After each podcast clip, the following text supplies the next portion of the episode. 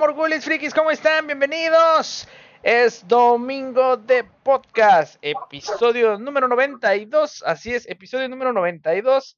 Para toda la gente que ya nos está escuchando a través de la plataforma verde, la reina de todos los podcasts. Estamos en vivo a través de nuestro episodio número 92, episodio 14 de esta, pues ya tercera temporada. Mis queridos frikis, el día de hoy vamos a arrancar, pero antes vamos a mandar saludos a la gente que ya está conectando. Saludos a Israel eh, Gallegos Burgoa, que ya está sintonizándonos. Bienvenido a este tu podcast. Saludos también para toda la gente que se encuentra a través de nuestras diferentes plataformas. Eh, les voy a, a, decir que el día de hoy vamos a estar hablando de esta cinta que acaban de, pues no tiene mucho que se acaba de estrenar en la plataforma de Disney Plus y que ya la habíamos comentado en nuestra página del Carelibro, ¿sale? Para la gente que nos sigue ahí en esa plataforma, pues sabrá que comentamos siempre o publicamos los pósters, trailers, avances eh, de lo que pues, se viene para el, estreno en diferentes plataformas de streaming. Dice por acá Ángel Hernández, saludos, bienvenido mi querido Ángel Hernández, saludotes hasta donde nos estés viendo. A ver, escríbanos los que nos están viendo ya en el chat Pónganos desde dónde nos están sintonizando. Nos gustaría saber para mandarles también saludotes. Y por ahí, mire, mi querido Rafrix, ya está.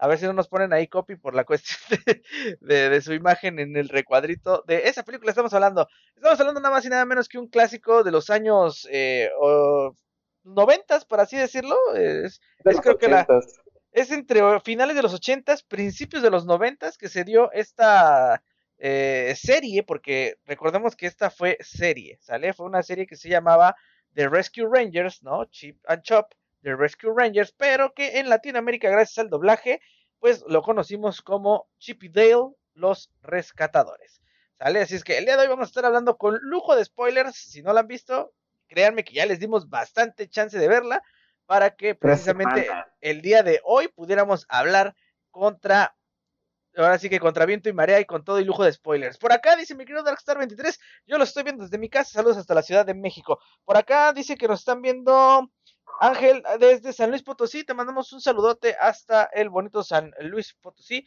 Eh, todo se escucha bien, ¿verdad? Porque hemos tenido detalles con el audio la vez pasada, por este que ya estamos configurando un audio nuevo. Mi querido, antes voy a saludar ya de una vez a mis queridos frikis el día de hoy. Mi querido Rafriki, ¿cómo estás?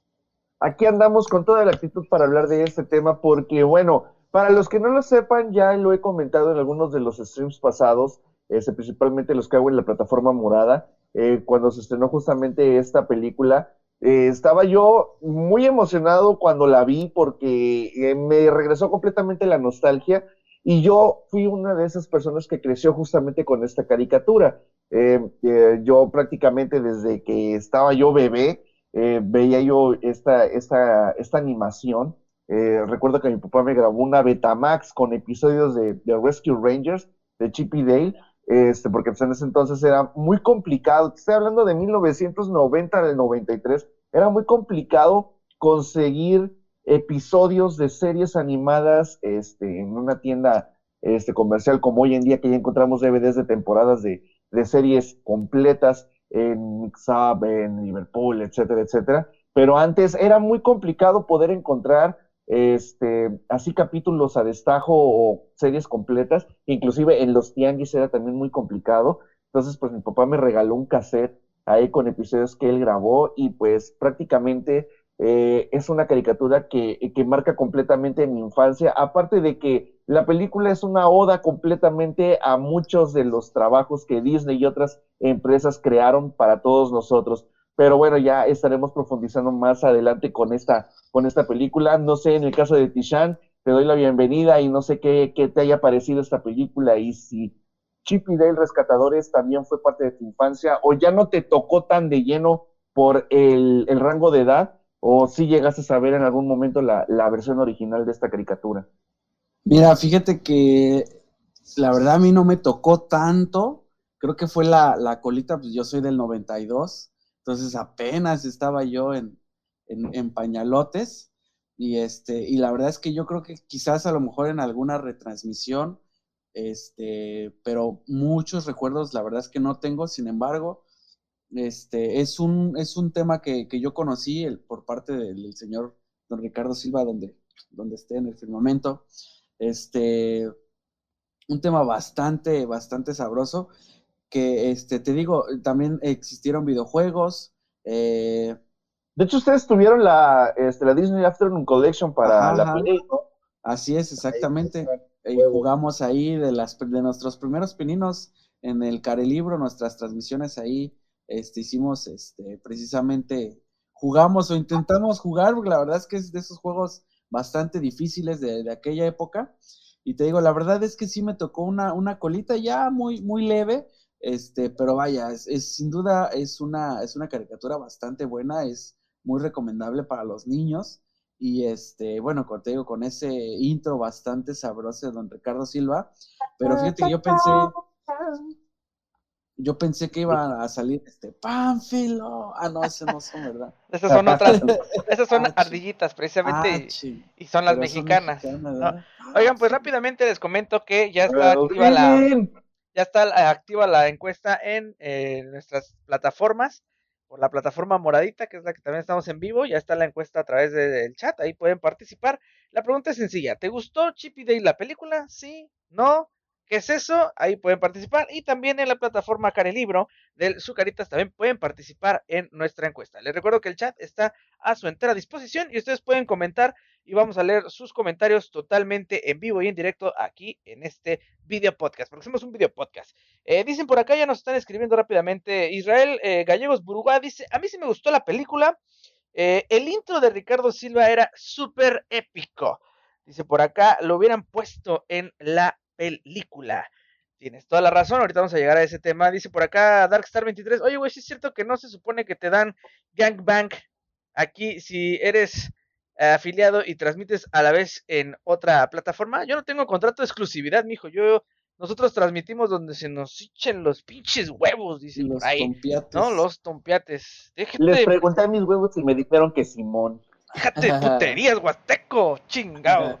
así nos, nos sentimos con la, con la libertad de hacer este multi-stream, porque yo no tengo exclusividad. Y aparte, siendo honestos, el podcast es, es un conversando. ¿Sale? No estamos jugando un tal videojuego, entonces estamos haciendo este, pues un just chatting y estamos, eh, pues ahora sí que cotorreando con la banda y pues eh, si estamos en vivo en todas nuestras plataformas, pues, qué chingados, hasta que no haya un contrato de exclusividad, pues ahí nos vendemos, ¿no? Ya, muchas gracias a la gente que está ya sintonizándonos. Dice por acá Héctor Torres ya nos está viendo. Saludos, ni siquiera fue Televisa, ni, que fuera Televisa para la exclusividad. ¿Ven? Mis queridos frikis, hasta ellos también. Ya ni Televisa Ya ni Televisa tiene exclusividad, ya quitaron esa madre. Bueno, no, sí, eh, creo que algún solo muy poquitos artistas.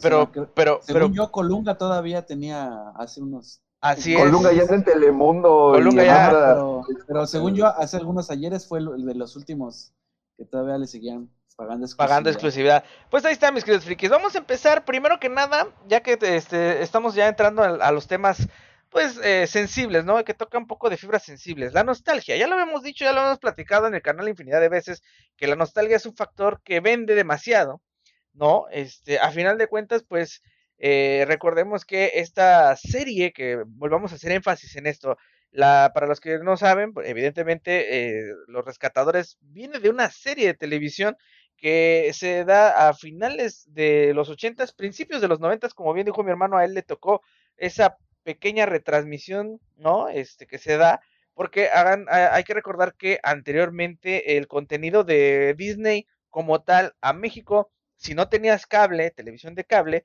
a México llegaba a través del convenio que tenía con el ese entonces recién creado TV Azteca, porque anteriormente se llamaba Imevisión. ¿Sale? Entonces, Disney Club, todas las series de, Disney eh, tenían convenio con este, Azteca hasta hace un tiempo que ya rompieron ese convenio por obvias razones, pero este, por ahí llegaban todos estos segmentos. Entonces, Disney Club, ¿no? Que fue el, el, el antecesor de Disney eh, Zapping Zone, por así decirlo, como tal, como programa, que era un programa de segmento con caricaturas, pues ahí se presentaban los éxitos de Disney de, en cuanto a animación se refiere. Entonces, de ahí viene este Chip Dale, los rescatadores, ¿sale? Dice por acá, o te pirateabas el cable. Bueno, en la Ciudad de México se daba que podías piratearte el, el, cablevisión, ¿no? Sí había gente que te conectaba el cable y también aquí en Veracruz el megacable lo podías tener de, de manera no legal, ¿no? Con un contrato como tal. También en Ultravisión. También Ultravisión. Eh, en México, welcome to México. ¿Qué no se da en México? Entonces, bueno, ya que tiene ese contexto de que esta caricatura data de esa, de esa época. Que de hecho en la este película es muy bonito que lo, que lo reafirme. Aguanta, para eso vamos, para eso vamos, a eso vamos. Dice Darkstar, dice, ¿cuál nada más exclusivo que este, de la Ciudad de México? Dice, no, no, no, eh, o sea, en todos lados se cuecen más en México, me refiero a México en general. Este, a eso iba mi querido Tishan, qué bueno que tocas esa parte. Si nos damos cuenta y somos estrictos en el sentido de la palabra, lo que se dice estricto, siendo honestos, esto lo vimos en el tráiler. Así nos vendieron el tráiler. ¿No? Esta parte en donde tú dices, ay, qué bonito contexto. Así nos vendieron la película, ¿no? Con esta parte de que este fue un programa de televisión que se dio en la década de los finales de los ochentas y te ponen ese contexto que es el que estamos hablando ahorita. ¿Sale? Entonces. Te voy a ser muy honesto. A mí me encantó que desde el tráiler ya te dejaron caer que iban a manejar un estilo muy a la que incriminó a Roger Rabbit porque no iba a ser así completamente un remake, reboot de la serie, o sea, no iba a ser así de, nueva cuenta, así los rescatadores como los viste en la caricatura. O sea, sí son los rescatadores, pero no como tú los esperabas ver, pero aún así no te desagradó verlos de esa manera. O sea, supieron trabajar bien la historia que te digo, eh, me gustó que trabajaran ese, ese estilo muy a la quien engañó Roger Rabbit y todo eso, que realmente funciona y, supieron ocupar todos los elementos. Y lo que me gustó fue que no le tuvieron miedo al éxito, güey. Eso fue lo principal. Que dijeron, tenemos esto, podemos hacer chistes de esto, güey, ocúpalo. Chingue su madre, lo que caiga. Mira, voy a poner la pregunta aquí en, en, en la pantalla para que entiendan de lo que estamos hablando. Y este sí, o sea, desde un principio nos vendieron esta parte que, que estamos hablando, ¿no? Te pusieron el contexto. Yo te voy a ser honesto, este, pensé que en general la película iba a ser con personajes en 3D, ¿no? Eh, sin embargo, bueno, en los primeros minutos de la película que arranca, podemos ver esta animación estilo Roger Rabbit, ¿no? Que es una mezcla de personas en acción vivo, ¿no? Con animación que, bueno, para la tecnología que tenemos hoy en día, este, pues se me hace una cuestión muy acertada, ¿no? Por parte del estudio, que es como una forma de renovar esta, pues este tipo de películas que se venía haciendo en aquella época en donde literalmente sí eran animaciones hechas a mano. Dice por acá, este, querido Israel eh, Gallegos Burgoa, el juego de los rescatadores de Nintendo era buenísimo, difícil como su puta madre, eso sí, ¿eh? Dificilísimo como su puta madre. Saludos para Pedro Alemán, que ya nos están sintonizando, bienvenidos. Eh, les recuerdo que eh, tenemos una encuesta eh, en la cual ustedes pueden participar, pueden votar con toda confianza, es totalmente gratis. Y aquí en el chat pueden contestar este, la pregunta que tenemos en pantalla. ¿Te gustó Chip y Dale? Sí, no. Este, queremos saber su opinión. Evidentemente, para eso estamos haciendo la pregunta de esta noche. Eh, pues eh, arrancando con esta, esta cuestión de, de, los primeros minutos, este, insisto, nos percatamos de esa, esa mezcla, ¿no? A mi hermano como que porque la vimos juntos, la vimos juntos. Yo primero la, yo, yo, yo la vi primero para matar la curiosidad en la noche llegando de trabajar, dije, ah, la voy a ver. Y de ahí se este, adelantó. El sábado en la mañana que dijimos, vamos a almorzar todos juntos en familia, vamos a ver una película. Yo les dije, vean la de rescatadores, está muy buena, vale la pena. Y ya fue que mi hermano dijo, bueno, órale, va.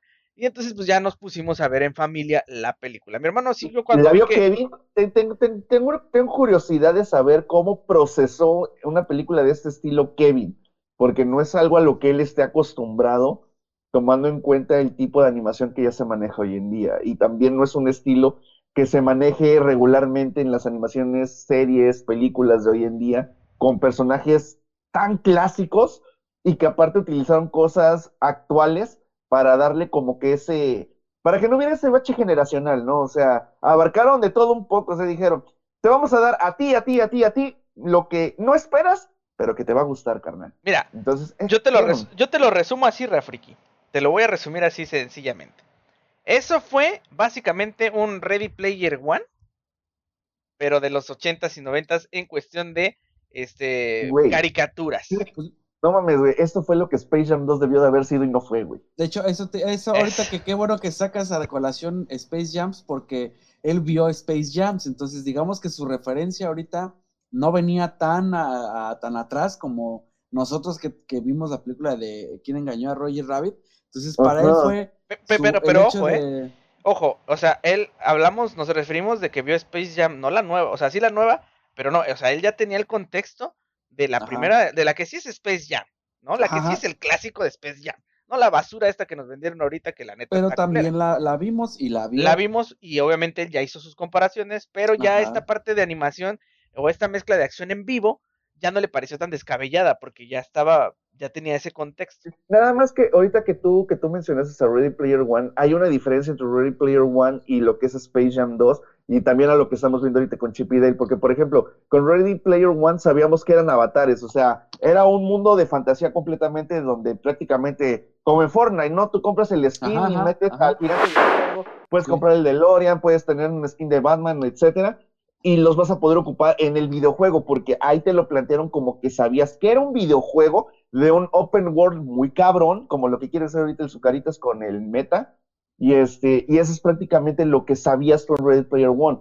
En Space Jam 2 sí te manejaron como que el que coexisten los diferentes universos cinematográficos o, de franquicias que tiene HBO, porque prácticamente Space Jam 2 es un pinche comercialazo de, HBO Max, como ya lo habíamos mencionado previamente en el stream dedicado a eso. Entonces, pues te lo manejaron como los universos como tal de cada uno, y en cada universo eh, existen los personajes en su rutina diaria, pero aquí te lo plantean como que son actores animados, digitales, etcétera, pero que coexisten con la con el universo real, pero que ellos son actores que hacen las series que nosotros vimos. O sea, eh, lo que pasa es que bueno, te tomaste muy literal el sentido de, de que fue como Ready Player One. O sea, me refiero a esto por la cantidad de guiños y la cantidad de, de, de pues sí, de, de fanservice que vimos, porque al final de cuentas esto hay que traducirlo en lo que es, es un fanservice, el, eh, el hecho de que, por ejemplo, les decía yo, yo, yo en, la primera escena que, que, que, se ve que es cuando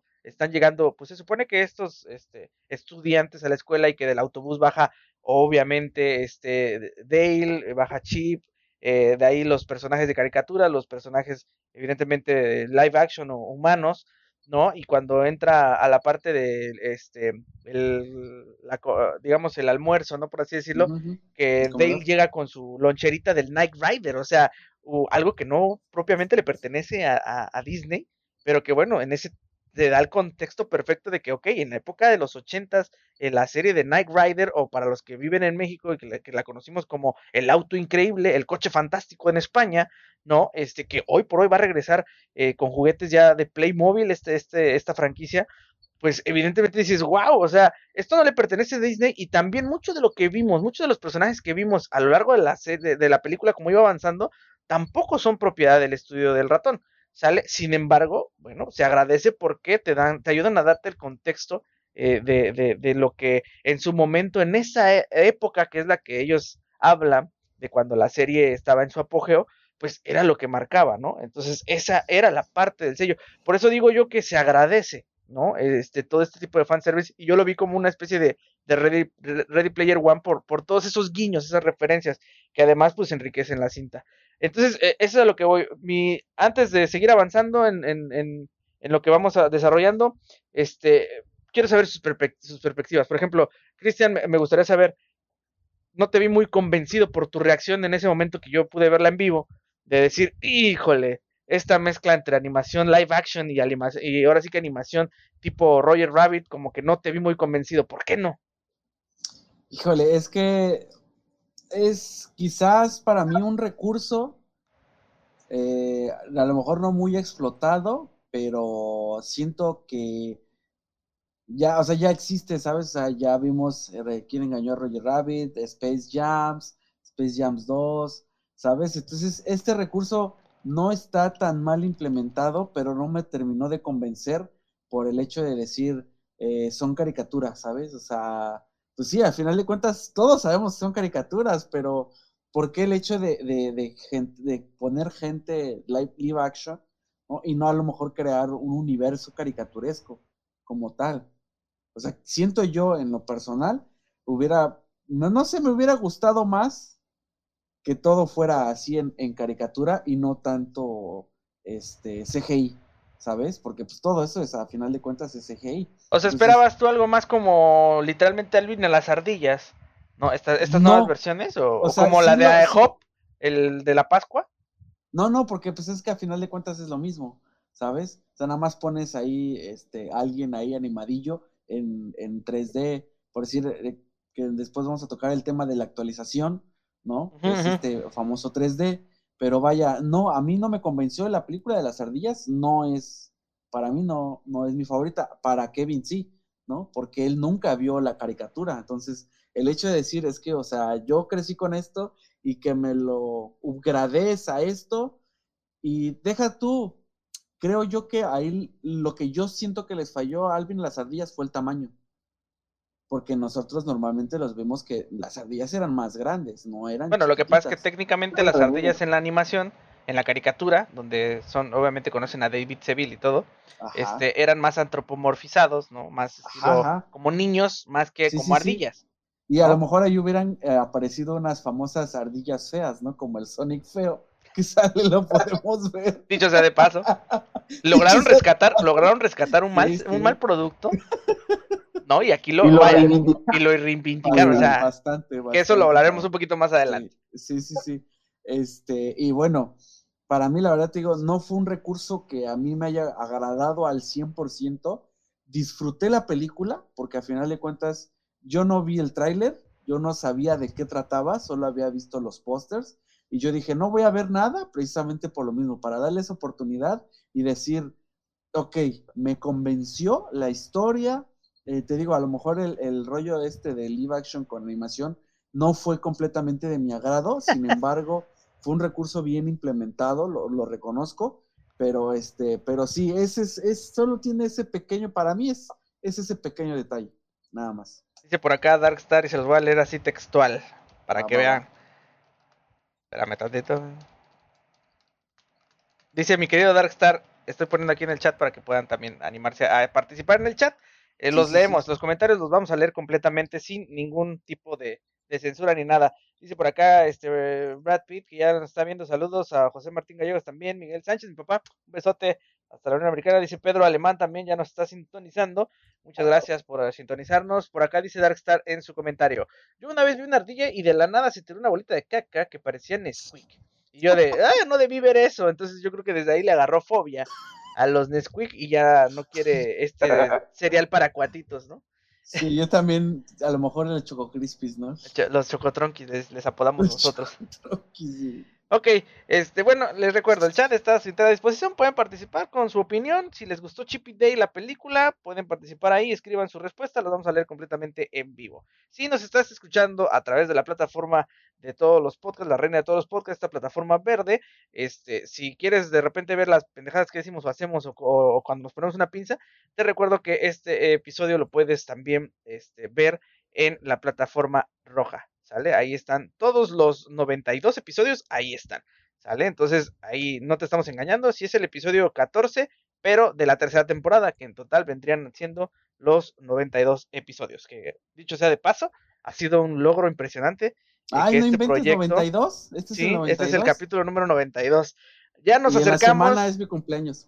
Así es, y ya nos estamos acercando al episodio 100. Cada vez son menos los episodios que nos faltan para llegar al episodio 100 y creo que deberemos de hacer algo épico en el episodio 100. Así es que bueno, los de la lo estaremos platicando porque recuerden que todavía hay este pandemia, ¿sale? Entonces vamos a checar esa parte. Mi querido Rafriki, ¿qué te pareció esta mezcla de animación live action y animación, eh, digamos, convencional, por decirlo así? Aunque bueno, de convencional ya no tiene nada porque ya no son dibujados a mano como en la película de Roger Rabbit, sino que aquí ya hay una animación 2D, pero digital, ¿no? Ya es un poquito más, más avanzado este proceso. Este, antes de que participe mi querido Rafrix, dice por acá Darkstar 23, ya solo faltan tres episodios para que falten cinco episodios para que le sea el episodio número 100. Así es, ahí lo dijiste. Adelante, mi querido Rafrix.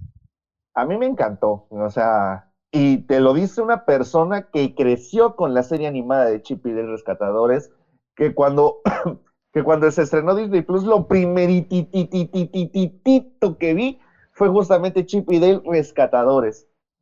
Es una caricatura que para mí es mi infancia completa. Eh, tengo muchos recuerdos gratos con, esa animación. Cuando se estrenó la, la, este, bueno, cuando se anunció la película, pues ahí puse sustos que dan gusto, ¿no?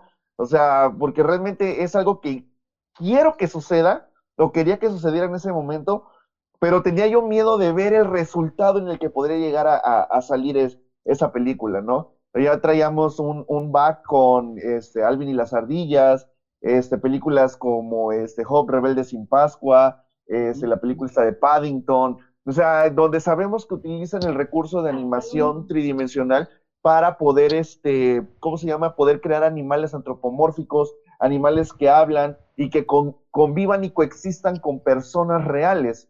Me gustó, aunque fue una, este, ¿cómo se llama? Una, una salida por la libre, el hecho de que utilizaran el, recurso de, de quién engañó a Roger Rabbit, de animación y de que te dijeran, güey, van a ser caricaturas y se van a ver como caricaturas, porque van a ser caricaturas y son actores que participan en una caricatura. Por esa razón es la justificación de que se vean así, que se vean completamente irreales. Entonces, se salieron por la libre, pero me gustó que utilizaran ese recurso porque les dio más libertad para poder hacer muchos chistes con personajes ya establecidos y eso fue algo que en lo personal a mí me gustó.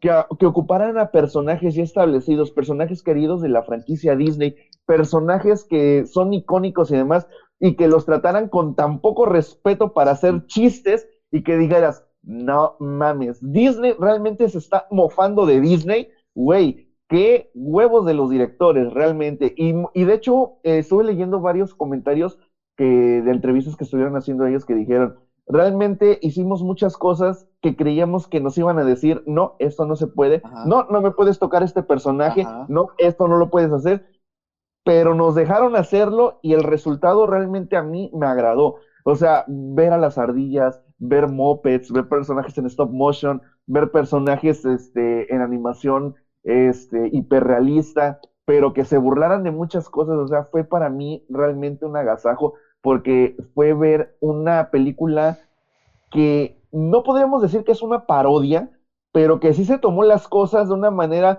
tan irrealmente en serio que te gusta la manera en la que llevaron todo. Y aparte, detallitos ahí adicionales en cuestiones técnicas que a mí en lo particular sí me gustaron, que pues no sé si vamos a tocar el apartado técnico más adelante, pero sí me gustaría destacar ese apartado técnico en lo visual, que realmente a mí me gustó muchísimo cómo utilizaron ciertos elementos, pero eso a mí en lo particular sí me gustó y la película realmente la disfruté completamente me reí con muchos chistes. Cuando sacaron el chiste de lo de Peppa Pig y lo de Nickelodeon, ah, fue así como de, güey, no mames, neta, usaron un chiste con Peppa Pig, güey. O sea, fue así como de cosas que no te esperabas que sucedieran, que te agarraron completamente en la pendeja y te quedas así de, güey, sí dijeron lo que dijeron y lo regresas tantito como, y dices, no mames, sí, güey.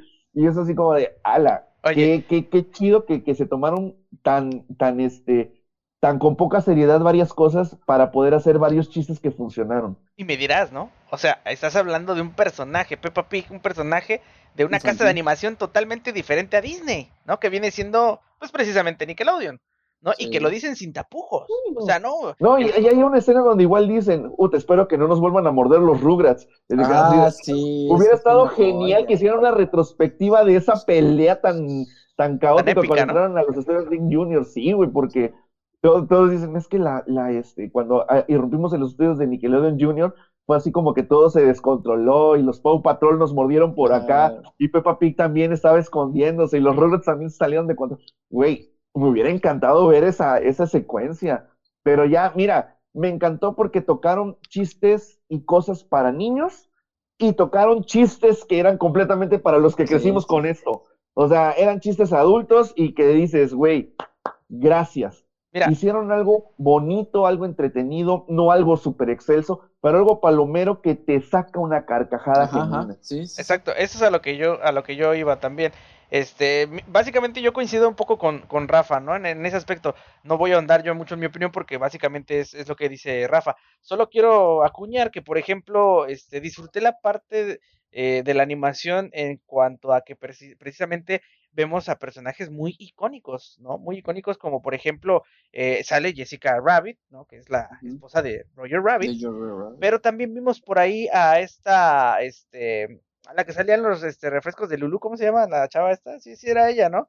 La, Lulú. Era Lulu, precisamente, que es una animación muy, muy retro. Entonces, esta mezcla de diferentes tipos de animación te da una referencia en general de cómo ha ido evolucionando el cine animado o las caricaturas. Pues, eh, englobémoslos en el proceso de animación, desde el De diseño hecho, de los personajes en blanco y negro, que precisamente es una corriente que, ay, ahorita se me olvidó el nombre de cómo se llama, pero este, de, de, de que precisamente los de Cuphead, por ejemplo, están basados en esta, en este estilo de animación. animación de los años 20 y 30. Eh, ah, exacto, pero ese estilo de animación de los años 20 y 30, mira, estilo, vamos a buscarlo aquí, Es fotoscopía, ¿no? de los 50.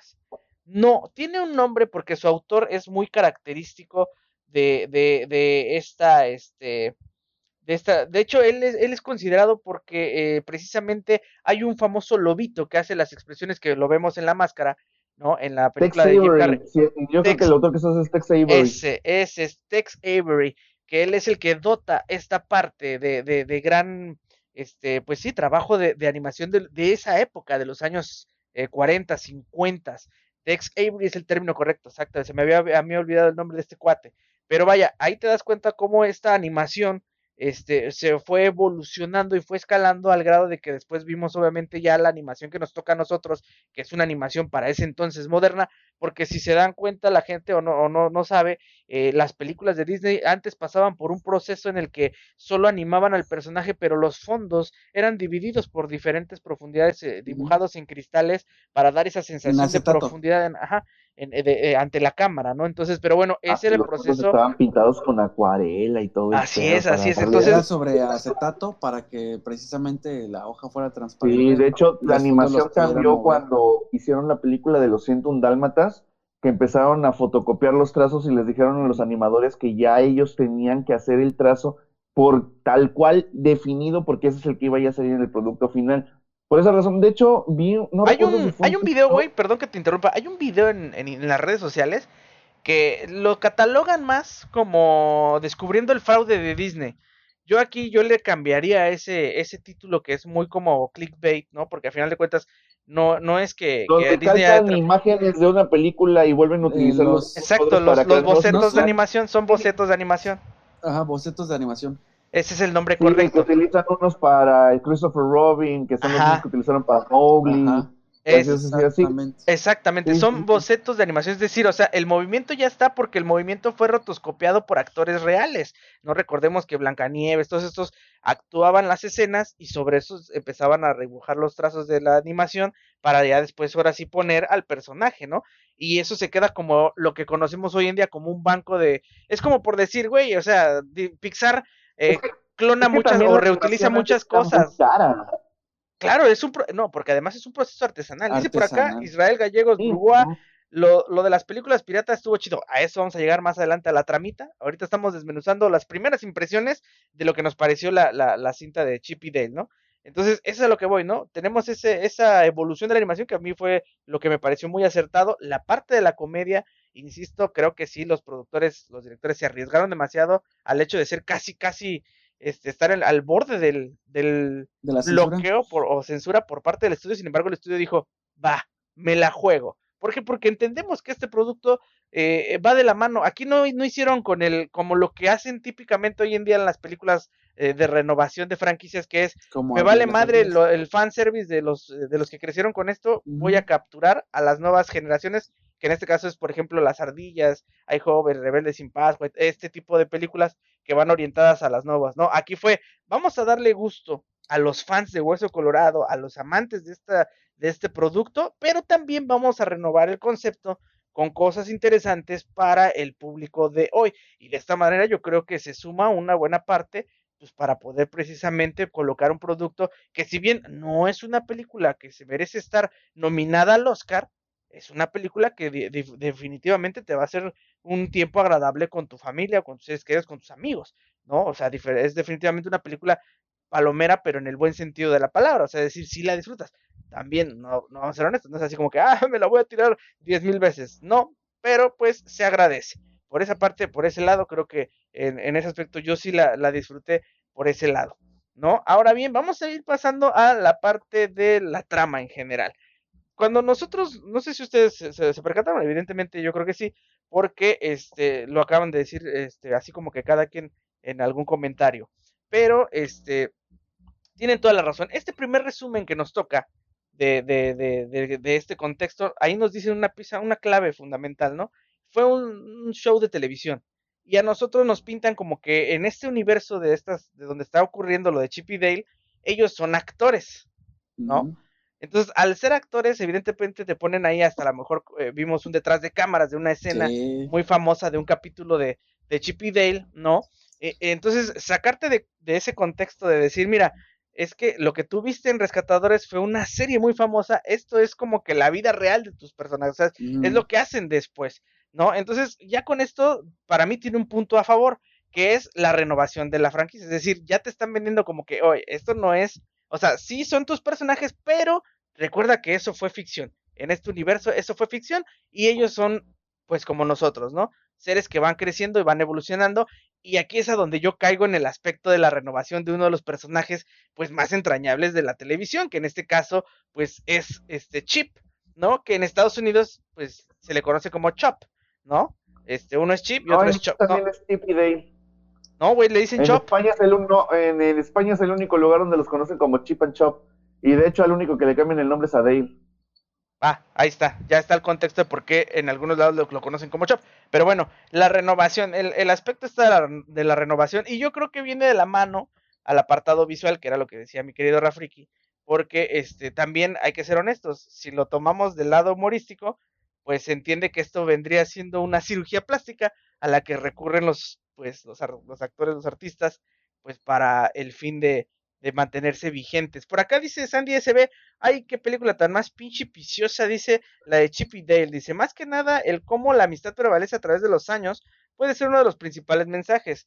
Recordemos que en la, en la película hay un pleito, ¿no? O sea, la pues, trama es... amistades, pues, ¿qué amistades tienes? Este, sí, sí, porque en la película hay un pleito precisamente por los egos, ¿no? Ya metiéndonos directo en la trama de la película, ¿no? Entendiendo que es una serie de televisión que se cancela porque uno de los personajes ya estaba pues castrado, por así decirlo, harto de ser el y es algo que pasa en muchas series clásicas, güey. yo, no, digo que estuviera. Es un chiste recurrente, güey. Es un chiste de algo recurrente. Yo no siento que estuviera eh, cansado. O sea, lo que a él le picaba era el hecho de decir, ya hice esto, quiero, hacer, si quiero algo más, quiero hacer otra cosa como un reto actoral, güey. Exactamente. Puedo brillar por mí mismo sí. y sé que lo puedo hacer porque ya tengo esto, me van a conocer por esto, pero también quiero hacer esto otro y sé que puedo brillar. Y hay actores a los que les funcionó y hay otros que, no. Y que no solo es en, en actuación, también pasa en la música. Ahí está Sin Bandera, cuando dicen, güey, yo puedo ser mejor. Pues mira, no lo puede ser si no está Timbiriche. Timbiriche. No, así nos podemos arrancar. Oye, dice. 7 Dice por acá. Cabá, todas las bandas habidas y por haber, güey. Dice Israel Gallegos Burgoa, en Estados Unidos, en chip, dice que sí es chip. Ya, eh, perfecto, ahí, ahí, está el comentario. Eh, eh, regresando a este punto, ¿no? Hay, está este conflicto, pero también hay algo muy verídico. No, si, ves, si viste la serie en su tiempo, de repente te das cuenta como que de morritos no, no, no acatábamos o no entendíamos por qué dejaban de pasar una caricatura. ¿no? Era como que pues estabas acostumbrado a verla en cierto horario y de repente en ese horario ya metían otra cosa y tú ya no volvías a saber más de esa caricatura. Entonces, pues como que decías, bueno, pues ya. o sea, no, no, no hay fin, pero ya no, ya no tenías opción. O sea, no, es como que dijeras, ah, no más. O sea, obviamente sí te dolía, ¿no? Porque al final de cuentas, pues te gustaba la serie pero era como de, bueno, pero pues ya pusieron esta otra y ya te le Te encariñabas con, con esta nueva serie. A lo, a lo que voy con este comentario es precisamente eso, mis queridos frikis. No sé ustedes, pero para mí cerraron un ciclo dando la explicación de este conflicto actoral, ajá, de por qué se canceló, ¿no? Porque por un lado entiendes la baja de los ratings, ¿no?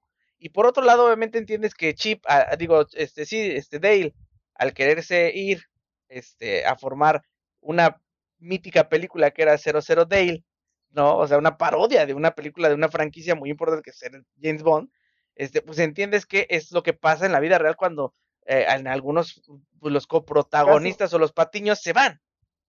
casi, casi se estaban vendiendo la idea de que Dale iba a ser el nuevo James Bond después de, a lo mejor, no sé, Timothy Dalton, ¿no? O sea, como que estaba ese chiste de que él iba a ser un nuevo James Bond y todo eso. Antes de Pierce Brosnan, de hecho. Ajá. Sí, o sea, por, por las fechas, era así como de, ¿entiendes por qué razón no hubo una película de James Bond entre el 89 y el 95? Y es así como de, güey, es que intentaron con otro actor y no les funcionó el business, entonces tuvieron que esperar y todo eso. Y aparte se canceló otra serie. Y fue así como de, güey, hicieron un pinche licuado de cosas pedorras que no tenían coexistencia ni correlación y las hicieron match y fue así como de... ¿Qué fue lo que, fue lo que funcionó? Que hicieron bien su trabajo, o sea, al de cuentas hicieron bien su trabajo. Hay un background muy cabrón ahí para investigación, ¿eh? Sí, sí, sí. Es, Disney. Eh, eh, digo, a final de cuentas es Disney, pero la verdad es que ese proceso de, de, escritura de, o sea, porque no es que el guion te lo diga, pero a como te lo van contando, como te lo van dando a, a, reconstruir tú en tu cabeza, dices, oye, sí es cierto, es por esa razón. Dice Darkstar, bueno, me voy, dice, porque ya mañana tengo que madrugar temprano, mañana le van a dar latigazos tempranos en la chamba, así es que bueno, pues hay que iniciar la semana con todo. Este, tú que puedes descansar ahorita. Nosotros, terminando el podcast, pues nos este, tendremos que acostar para que mañana recibamos latigazos en la hora de la jornada laboral. Eh, pero sí, mis queridos frikis, a, eso iba. Para mí cerraron un ciclo perfectamente. Hoy de adulto entiendo ese ciclo y pues obviamente nos meten esta cuestión. Les voy a ser muy, muy, muy honesto, mis queridos frikis. La verdad, como retomando el comentario que puso aquí Israel Gallegos, lo de las películas piratas fue un giro totalmente brutal. y es que la verdad, sí, honestamente, cuando tú ves una película animada de este estilo, en donde te hablan de que hubo una, serie muy exitosa, fue cancelada por, pues, primero por problemas de, rating, también hubo problemas este, de producción, ¿no? Como se ha dado en estos casos. Entonces, ¿a qué le vas a dar peso, no? Y cuando empiezas a escuchar de que hay una banda que secuestra a, a la gente o los desaparece, ¿no? Pero porque además esta gente está involucrada en algún, pues, como por así decirlo, vicio, ¿no? Como en el caso de Monterey Jack, ¿no? Que es, todos sabemos que en la caricatura. Ah, pues, eso fue una chulada, güey, que, hay que hablar de eso más adelante, güey. Sí, o sea, que dices tú, puta, pues desapareció por la banda, ¿no? Que, que, que, que eso también, si lo vemos en nuestro lado de la sociedad, pues sí pasa, güey, ¿no? Ahí están los famosos colombianos este, en el centro de la Ciudad de México haciendo sus préstamos este, con cero intereses, pero que les tienes que pagar sí o sí porque si no te chingan. O sea, este tipo de cosas que sí se da, güey. Y bueno, esto ya está no solamente en la Ciudad de México, en Tepito, está en todos los, a donde llega comercio ya está. Se lo trabajaron como una mafia muy cabrona. Así es. Este, me gustó porque hasta te lo explican, dicen, literalmente estos güeyes secuestran en las caricaturas que no les pagan a tiempo o que, les, o que sus deudas ya se las rebasaron les hacen ligeras modificaciones para no violar los derechos de los Todo lo pensaron así como para explicártelo paso a paso a paso todo el desmadre. O sea, es un chiste muy estructurado, pero que funciona de una manera tan hermosa que dices, güey, o sea, esas madres sí pasan porque en la década de los, creo que fue en el 2000 más o menos, que empezaron a pulular estos videos de, este, de películas de bajísimo presupuesto, con una calidad paupérrima, pero que eran como que remakes de, de, este, de películas famosas, ¿no? O sea, si sacaban este, la película de, de Tarzán de Disney, sacaban una versión animada pedorrona de Tarzán que duraba como 65 minutos, 70 minutos, a diferencia de los 90 que podía llegar a durar la versión animada oficial de Disney.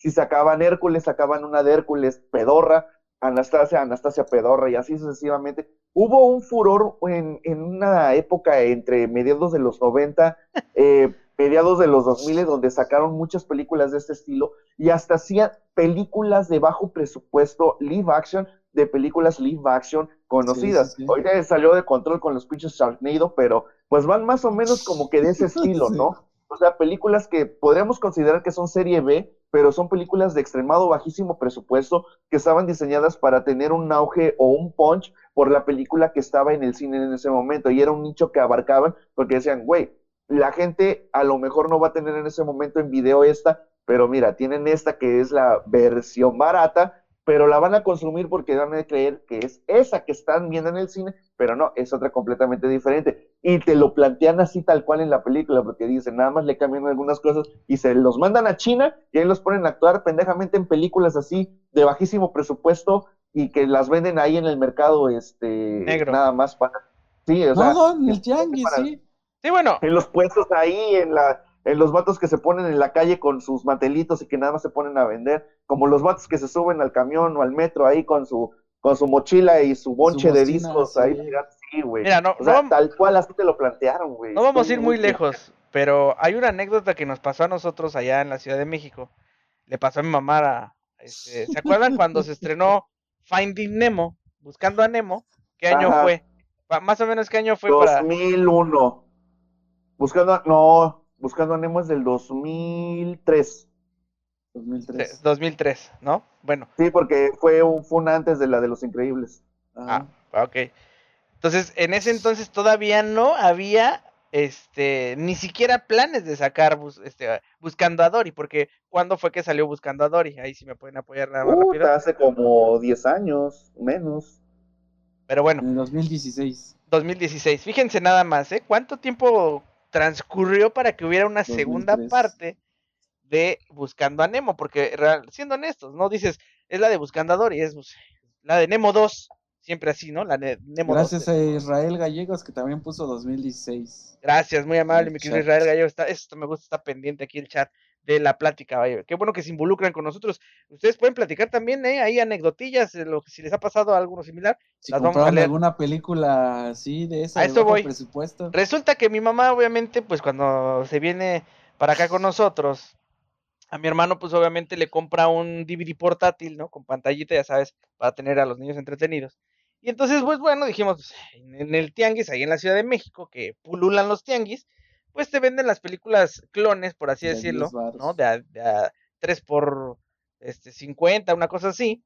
Y pues obviamente siempre hay un catálogo impresionante de películas. Entonces mamá lo que hacía era para comprarle al niño películas, pues agarraba y decía, pues es que son para el niño, pues no importa si se rayan, pues no pasa nada, ¿no?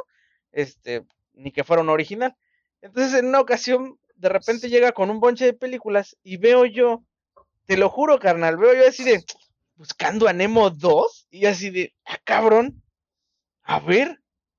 Pues ya agarramos, le quitamos el disco, lo pusimos en el DVD grande, ¿no? Pues para verlo nosotros así.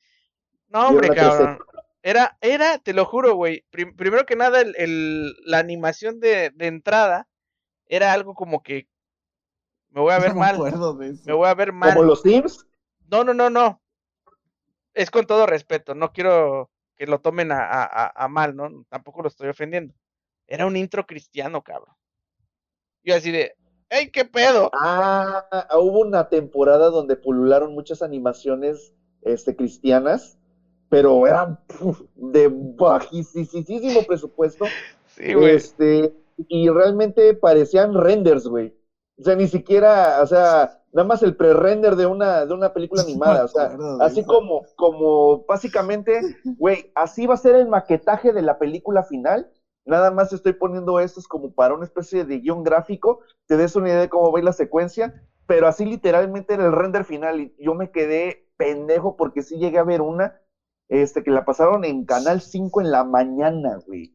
O sea, eh, a las 10 de la mañana, un día que, me levanté temprano en casa de, de mis tíos, porque íbamos, teníamos que ir a misa, entonces, este, estoy hablando de hace como 10 años, y en las mañanas era o ver Chabelo los domingos, o era ver alguna película que estuvieran pasando en el Canal 5, en las matines en ese entonces, antes de algún partido. Y pasaron una de estas películas y, güey, fue así como de, ¿qué pedo? Neta, ¿a esta madre pasó el control de calidad o qué, qué, qué chingados, no? Pues mira, Y yo, ya estaba yo, ya estaba yo en la carrera, o sea, ya, ya, ya estaba así como de mamoncito con lo que yo consumía. Pero Yo- sí, güey, o sea, te quedas así con cara de, güey, ¿qué pedo con este tipo de animaciones? hasta ¿no? nosotros dijimos, ¿qué pedo? O sea, esto no es de, ni de pedo, es buscando a Nemo 2, ¿no? Y obviamente la película duraba, porque duraba. Si pueden ahí a nuestros seguidores buscan, busquen una película, nada más así en, en Google, una que se llama El Gran Milagro, güey. Es ese estilo de, de películas cristianas, güey. Y para que se den una idea de cómo va la animación. Más o menos por esa línea van todas esas. Si pueden ahí busquen El Gran Milagro. güey. Ahí para que se den una idea. El caso O es que, bueno, Miracle. el caso es que, este, sí dije, no, esta madre ni de pedo es, este, eh, pues obviamente oficial, o sea, esto es totalmente otra cosa. Te das cuenta que esto es algo cristiano porque por lo regular siempre ponen cuestiones con el famoso este como pescadito, este símbolo que Ah, luego de Jesús. ¿no? Es ese loguito que yo no entiendo referencia, no quiero faltar respeto, o sea, pero te das cuenta porque viene esa, e, e, ese, ese logo, ese icono. Entonces, este, pues ahí fue donde torcí, dije, ah, no, pues espérate, esto es, esto es más cristiano y, y, y no, ni siquiera es que culpa de ellos de que digan que quieran meterte la religión por, por las películas, no, es, esto es culpa de la cuestión de la piratería por vender más, ¿no? Que a final de cuentas ellos son los que produjeron la portada falsa o fake de un Buscando a Nemo 2 cuando ni siquiera estaba anunciado, ¿no? Y ya vimos cuántos años pasaron. Pero bueno, ahí queda esa anécdota que les quería compartir con ustedes por esa cuestión de que sí me quedé como que, chale, esto llega a pasar, ¿no? Pero eh, eh, es lo que también refleja esta película que también me agradó esa parte de, de, de las películas de bajo presupuesto salud, de, de bajo presupuesto, porque sí existen este, películas así. Y ya ni hablemos del cine no por, ¿no? del cine porky. Porque, por ejemplo. Eso, eso, iba eso iba a comentar hace ratito que, de hecho, hay un famoso chiste, ¿no? O ese meme que se crea por el hecho de, este, compré esta película, oye, pero como que así no va, ¿no? Ah, como que se está poniendo rara, ¿no? Que se está poniendo rara, porque al final de cuentas sí, o sea, Amigos, descargué la serie de Obi-Wan que no vi, pero ya está poniendo bien rara. Ajá, ajá, De hecho, mira, si pones esa imagen, ¿no era así la portada de, a ver, la película que viste? voy a ponerla. De pura casualidad.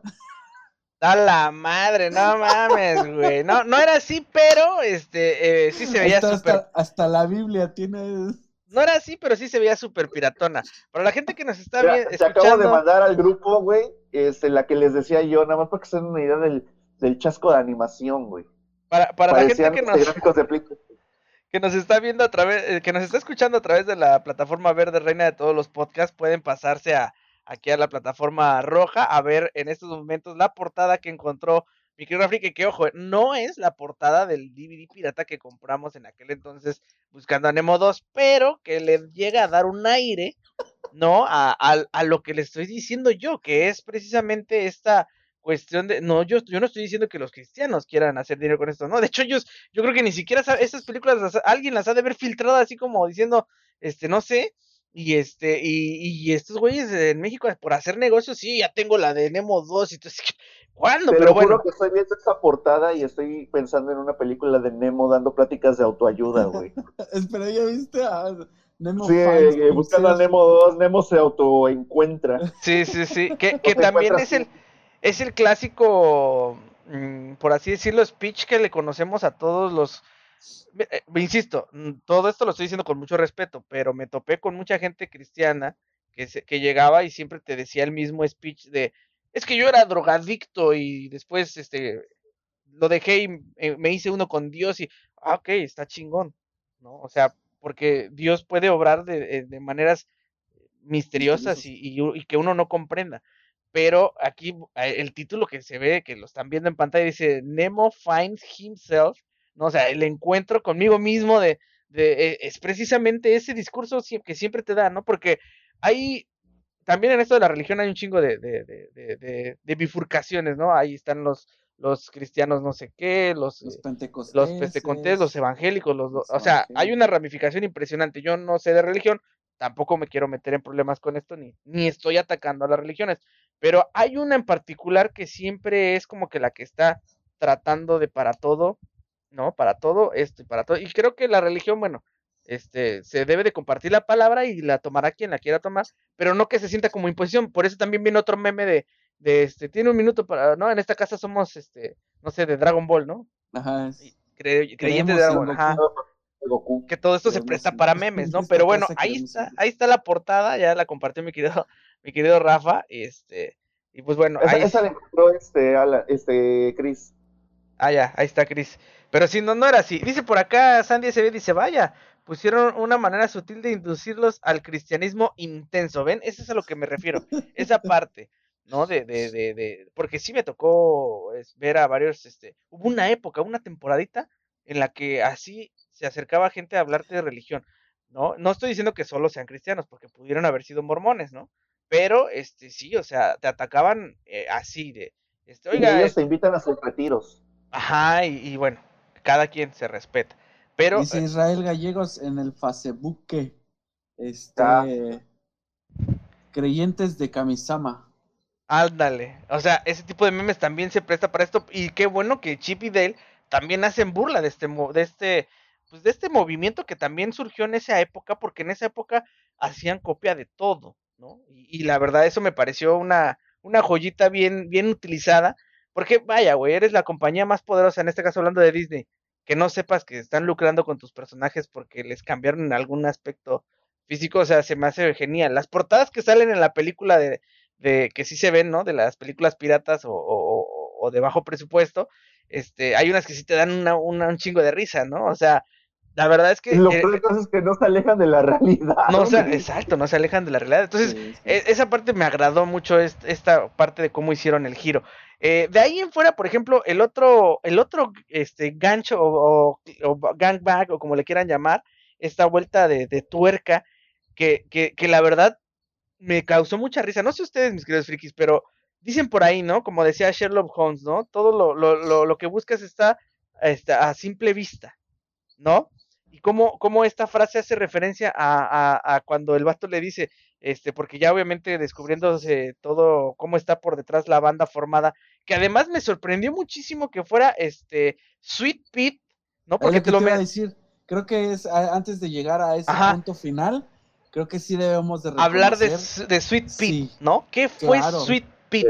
Dice por acá, sí, este, Fue, se, la, se la volaron utilizando esto. Y a- aparte, qué bueno que Sandy está, dice, ¿qué opinan del villano de esta peli? Pete alias Peter Pan. Para los que no la han visto, bueno, ni modo, ya se están spoileando, pero este, cuando yo escuché por primera es- vez el nombre de la, del líder de la banda, Sweet Pete, pensé en infinidad de cosas, pero jamás en la vida me imaginé por acá que fuera a ser este Peter Pan clásico de la animación de Disney, ¿no? O sea, Sí, este sí. Peter Pan. Y tiene mucha razón. Y la verdad es que yo también cuando lo vi dije, no mames, güey. O sea, pinche acertadísimo. Puedes poner la imagen de Sweet Pete Chris en, este, en internet, Sí, en voy. el- para que lo pongamos aquí en pantalla. Hay algo que me tocó y no sé si ustedes los- los- lo hicieron sentir de esta manera. Pero Sweet Pete me, lo identifiqué como aquellos niños estrellas, como en el caso de Matilda, por ejemplo. Macaulay Culkin. Macaulay Culkin, pero bueno, ese fue por vicio. Ese fue por vicio. Edward Furlong, por ejemplo, que también Las fue por gemelas. Olsen, Las güey. gemelas Olsen. Olsen. Pero no, más en el caso específico de, por ejemplo, no vamos muy lejos. Ahorita que está muy de moda la serie de Obi-Wan, que en el resumen vimos al joven Anakin, este chavito que se retiró de, de- de- del Big mundo del espectáculo, cómo cambió su físico. ¿No? O sea, eh, de eso habla Sweet Pete, ¿no? Sweet Pete, que fue el niño estrella, ¿no? Que esto le sucede a muchos, que crece y se vuelve feo. Güey, ¿no? pero es que también está bien turbio que haya sido específicamente Peter Pan y que específicamente utilizaran ese background para la historia de Peter Pan, tomando en cuenta lo que le pasó al actor que interpretó a Peter Pan. Fue así como de, no, te pasaste de estúpido, güey. Literal- literalmente fue así como de que estos directores agarraron una de las historias más turbias que tiene. Hay una Este, imagen, gordo, un comparativo de este Peter Pan y el original. A ver si puedes encontrar esa y lo pones. Sí, perdón que te interrumpa, Rafa. Es que sí, tienes toda la razón en ese aspecto. Mira, de hecho, por acá dice este eh, Israel Gallegos, trolazo con Sweet Pea, ¿eh? Eso sí fue un. O sea, fue una buena jugada, la verdad. Dice por acá Sandy, un saludo a mi primo Rafa y, y mío que se parece un madral a Sweet Pete. Y los más chistosos es que se, El le, Rafa, a ese le encanta Peter el Pan. de Rafa de Jalapa, güey. Sí, sí, sí. No mames, güey, lo troleé, perdón, güey, que me perdone. Lo peor del caso es que me mandó en un WhatsApp y dice, lo que más me imputa es que sí me parezco, güey. ah, me reí más todavía. Bueno, vamos a darles el contexto. Mi querido Rafa, ¿puedes darles el contexto? ¿Por qué Sweet Pea? Yo, yo, yo lo sé, pero este es lo que estabas comentando. De la- adelante, adelante. Sí. Básicamente la historia que vimos en la película de Peter Pan, lo que le pasó a Peter Pan de que las empresas ya no lo querían contratar porque su voz empezó a cambiar, le empezó a salir acné, eh, hubo muchos cambios físicos en él. Ya no lo consideraban una persona o más bien un personaje tierno pues por esa razón las productoras no lo querían contratar.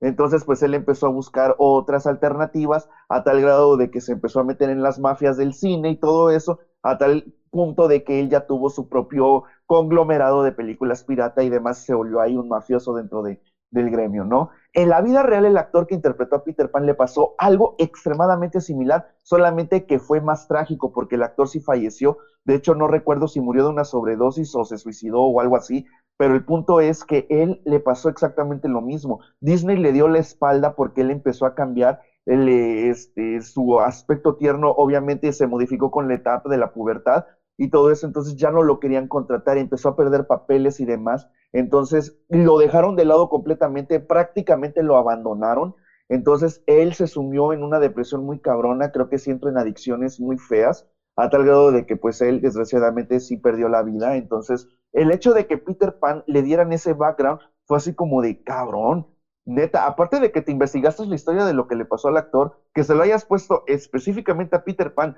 que le hayas puesto ese background, fue así como de, güey, es un chiste demasiado negro que solamente personas que realmente saben qué pedo van a decir, güey, el villano estuvo extremadamente bien planeado, güey. O sea, fue una jugada que no te esperabas y fue así como de bien anclado todo, güey. La neta, esa es una de las cosas más turbias que tiene esta película y que realmente yo les aplaudo, güey.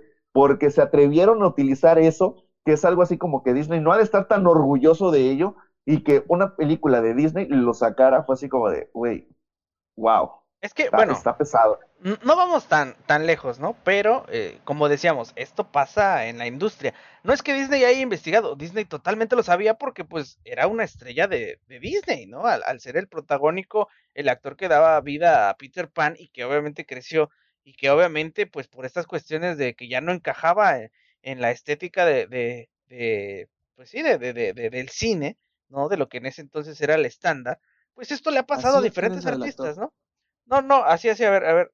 Ándale, ese, ese es el, el Sweet Pit, así es la evolución, ¿no? Este, hay una foto del actor en blanco y negro Ajá, que ¿ese está basado. quieres? Ahorita la ponemos, pero miren, ahí está la comparativa para que vean, ¿no? De joven, el tierno y carismático Peter Pan, que pues eh, fue el que conoció mi mamá, mi papá, ¿no? El papá de Rafa, la mamá de, creo, Rafa. inclusive. A nosotros nos llega, pero porque los, nuestros papás nos ponen en Canal case- 5. ajá, nos ponen en cassettes o, o Canal 5 llega a pasar las películas, pero ellos literalmente esto sí lo vieron en el cine, ¿no? Forma parte de su, de su infancia. Entonces, he ahí el dato de, de, de, de que esta película estuvo al borde de muchas cosas censurables por parte del estudio, sin embargo, el mismo estudio dijo, vamos a darle luz verde porque a final de cuentas, esto, este background, no lo van a entender las nuevas generaciones, esto lo va a entender la gente que en el, de aquel entonces tiene el contexto de lo que pasó, porque a final de cuentas, pues, esto se sonó también en los medios. Dice por Que acá de hecho Sandy hay una SB, película. Ah, bueno, sí. adelante. dice Sandy SB, dice,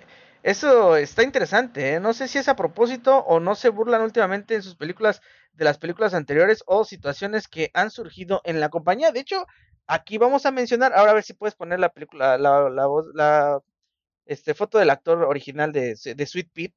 Para los que nos están escuchando eh, a través de la plataforma Verde Reina de todos los podcasts, aquí en el canal rojito van a poder ver las fotos que estamos, de las que estamos hablando y de las referencias que estamos hablando visualmente. ¿Sale? Este es eh, precisamente Sweet Pete, es el actor, ¿no? Que feo no era, pero pues creció y ya no encajó en, en este tipo de personajes. Y, y- y, pues De bueno, hecho, se me figuró un poco al Joker de Gotham, a este Jerome. ¿Cómo se llama el actor? a Jerón Valesca, es este. Ajá, Ay, güey, se me olvidó su nombre. Pero bueno, sí, el, pues sí, personaje es figura Valesca. un, un poco este, este carnal. Ándale. Es, ese es el, el, pues el, el background, el contexto de Sweet Pete, ¿no? Y pues bueno, que aquí se convierte en el famoso malhechor de el villano, ¿no? Por así decirlo, de esta película de Los Rescatadores. Este, a- hablando a lo que ahora sí ya veníamos, para, para eso veníamos, ¿no? O sea, esta parte... hacer un pequeño paréntesis, una ahí, un, este, para agregar la película de Hook, del regreso del Capitán Garfield, donde precisamente vemos a un Sweet Pete más grande que precisamente es Robbie Williams. Con Robin Williams y este, ay, ¿cómo se llama este? Dustin Hoffman. Dustin Hoffman como el Capitán Hawk, exactamente. Exactamente. Pero- Esa pero bueno, película, uf, de- esa, esa película en general yo creo que es más bien como fue por como para para dar a entender que ok Peter Pan este, sí creció, ¿no? Porque él no crecía por la magia del, del lugar donde se encontraba, ¿no? Ahí te es. explican esta parte, ¿no? Pero bueno, es una película, bueno, que es evidentemente grandes actores, un gran reparto de actores. Este, es una película muy bien hecha y que, bueno, de alguna manera vuelven a renovar este nombre de. Porque literalmente no la llaman Peter Pan, No, es Se Hook llama y el Hook, regreso, el regreso el de regreso de este el Capitán Garfield. Capitán Garfio, exactamente. Entonces, para que no confundamos por esa, por ese lado. sí. Pero- No, pero vaya, nada más para hacer un pequeño paréntesis que ya lo vimos en pantalla grande a un Sweet Pete, pero en versión live Como en su caso también, Robin Williams fue el, el responsable de llevar al live action Popeye el Marino. Dicho sea de paso, Sí. ¿no? Pues Él fue Popeye. Entonces, pero bueno, en paz descanse el gran este, Robin Williams. Eh, Williams. a- a- dijéramos por ahí, ¿no? El, el líder de la banda, ¿no? El que está secuestrando a todos estos actores, llámese actores sobre todo de caricatura, porque deben, tienen deudas, ¿no? Que es lo que vimos en la película de los rescatadores. Monterrey Jack pasó a ser víctima, convirtiéndolo en Dumbo, ¿no? En una especie de la versión fea de Dumbo, ¿no? Este, ¿por qué? Porque obviamente se endrogó comprando quesos caros. Porque todos sabemos Sí, sí, que sí. este ya Monterrey Jack, Monty, es adicto al queso, Sí, sí. O sea, es- literalmente es un junkie el vato, Es güey. un junkie Literalmente de los te quesos. Eso, eso, eso te- de las adicciones te lo trabajaron muy bien. Y fue así como de, ya lo sabías, Ajá. pero ajá. qué chido que te lo trabajaron todavía a un nivel más acá. um, como todos los actores de Hollywood que tienen Sí, sus sí, sí. adicciones y que andan ahí comprando sus, sus dulces. Y pues obviamente hay unos que se, que se endrogan de más y pues tienen sus demandas, sus atracos con la justicia y todo esto. Entonces, güey, Pero- así como de, pero que no- no nomás es- la droga con queso, güey. No nomás es exclusivo de Hollywood, ¿no? Dicho sea de paso, el norteño, este que ya sabes que le debían dinero al norteño y pues ya este güey fue a, a venderle su deuda a aquellos y pues ahí está la historia. Para los que no sepan, búsquenlo ahí en Google o googlealo, el, el caso del, del norteño y él lo va a platicar en muchas entrevistas. Esto pasa, sucede, es algo Sí. que también la película dijo, vamos a hacerlo, vamos a incluirlo porque es una Oye, si situación no, pregúntenle a Paco en Stanley. el medio. Ahí No, está Paco. No, pues ya no le puedes preguntar a Paco. No, ya No, no. en paz descanse. Pero, este, eh, ahí está, ¿no? O sea, estas cosas pasan y que lo hayan agregado, la verdad es que se agradece. Insisto, estos eh, gangs o, o guiños o contextos lo vamos a entender la gente mayor. Para las nuevas generaciones, ellos no entendían ni siquiera quién, e- por qué Sweet Pete se había vuelto malo. Ajá. Pero bueno, ahí está el contexto que era lo que les decíamos. Eh, eh, el- a, ¿A qué iba yo con esto, no? Porque el gancho más obvio de toda la película, ¿no? Es precisamente el hecho de decir, el villano es el mero jefe de policía, ¿no?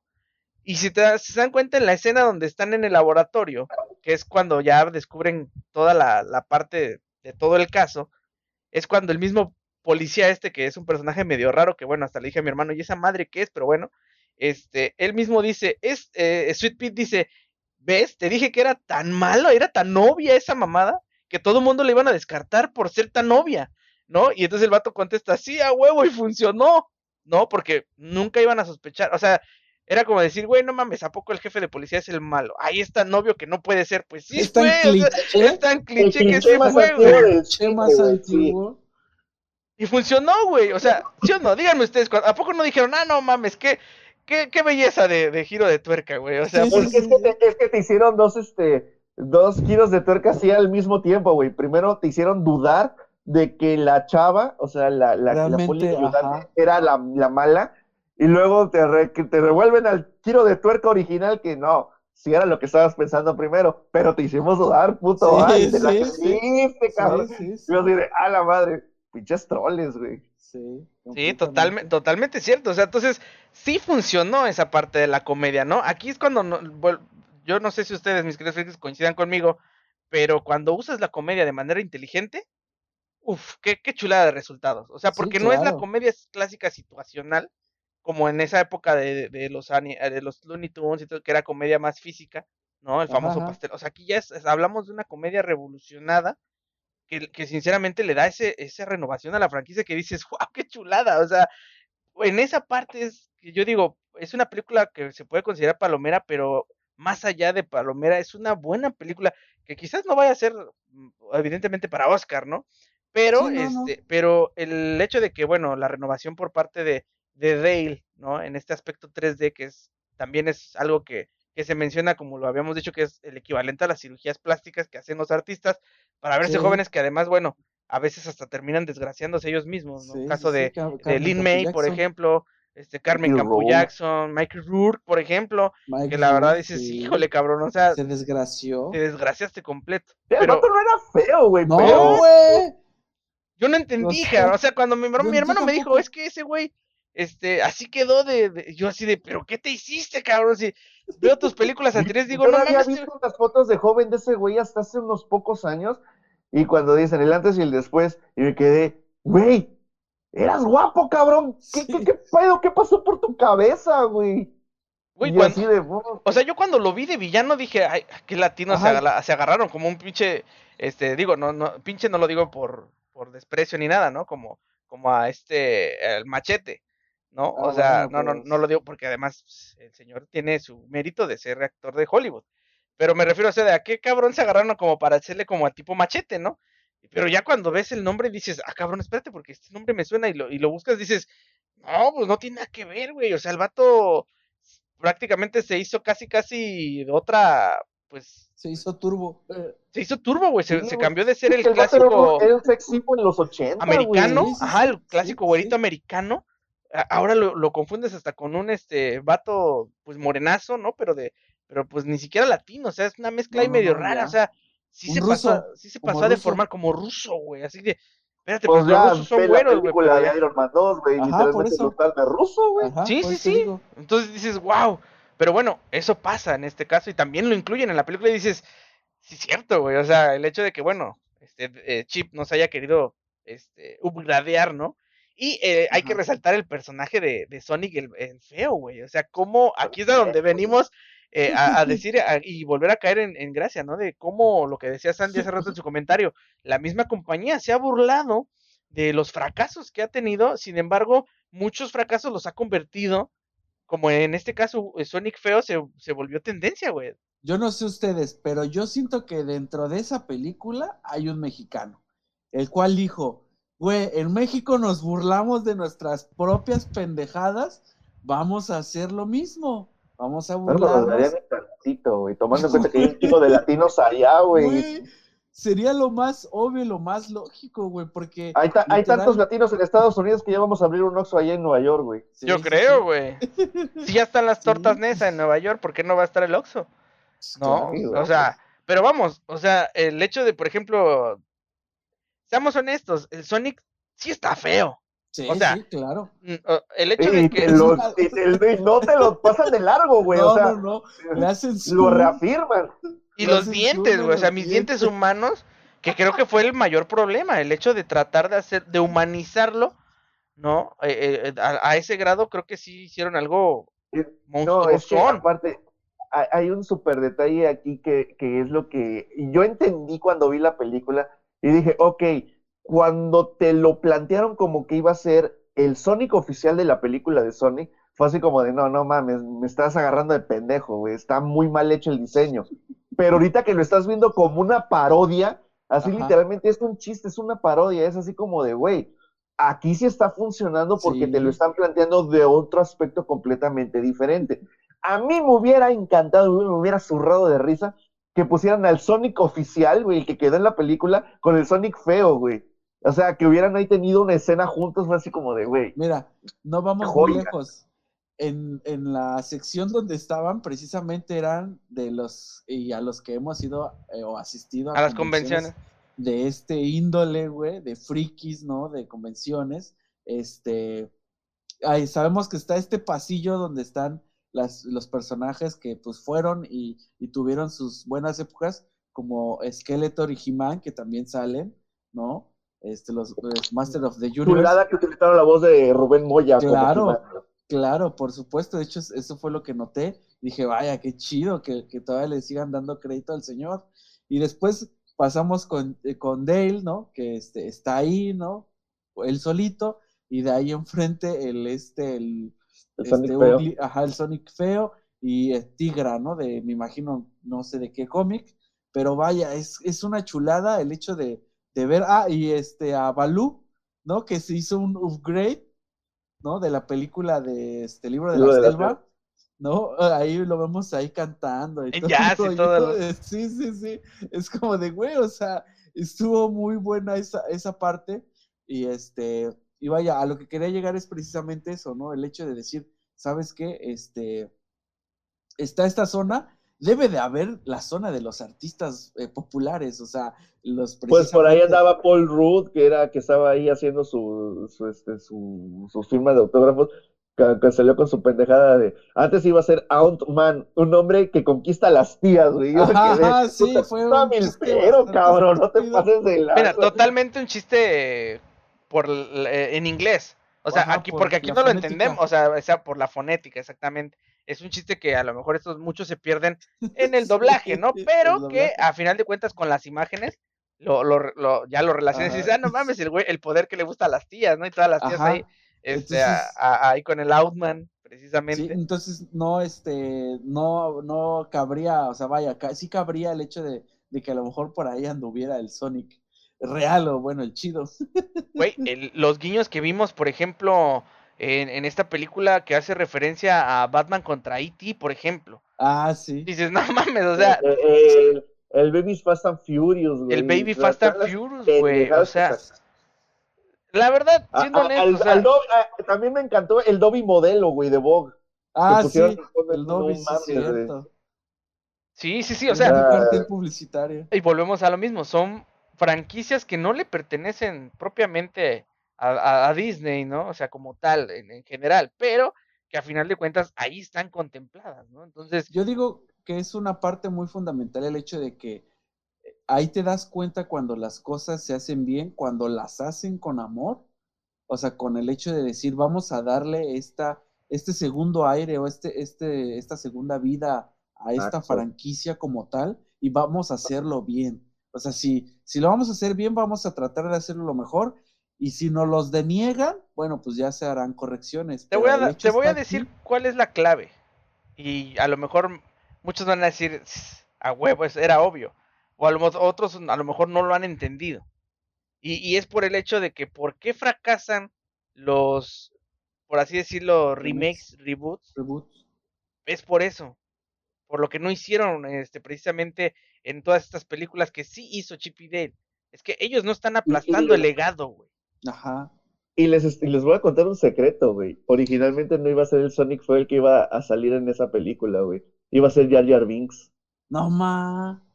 Iba a ser Jar Jar Binks, güey. Vi unos, este, subieron hace poquito unos sketches del storyboard donde originalmente estaba este Jar Jar Binks, pero al final no aceptaron esa idea y lo cambiaron por el Sonic feo.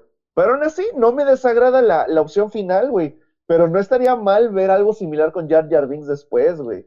Que no lo dudo, digo, ahorita porque evidentemente la franquicia de Star Wars pues, está tomando un rumbo muy bueno, muy interesante, que ya lo hemos estado viendo ahorita este tercer episodio de Obi-Wan. Uf, uf, señores, no queremos hablar de hasta que ya termine, hasta que ya termine, ahora sí todos los episodios, haremos una reseña completa. Ya, ya reseñamos los dos primeros episodios que subieron gracias a que retrasaron una semana el estreno de la serie, pues nos dieron de regalo doble episodio, ¿no? Pero bueno, eso ya tocará más adelante. Pero eso es a lo que voy. Aquí en esta película no aplastaron o no sentiste que, que usurparon ese legado. O sea, te están diciendo, güey, tu caricatura fue esto, güey. Ajá, sí existió. Esto es la base y ya, pero a partir de aquí vamos a agarrar nosotros para entrar acá.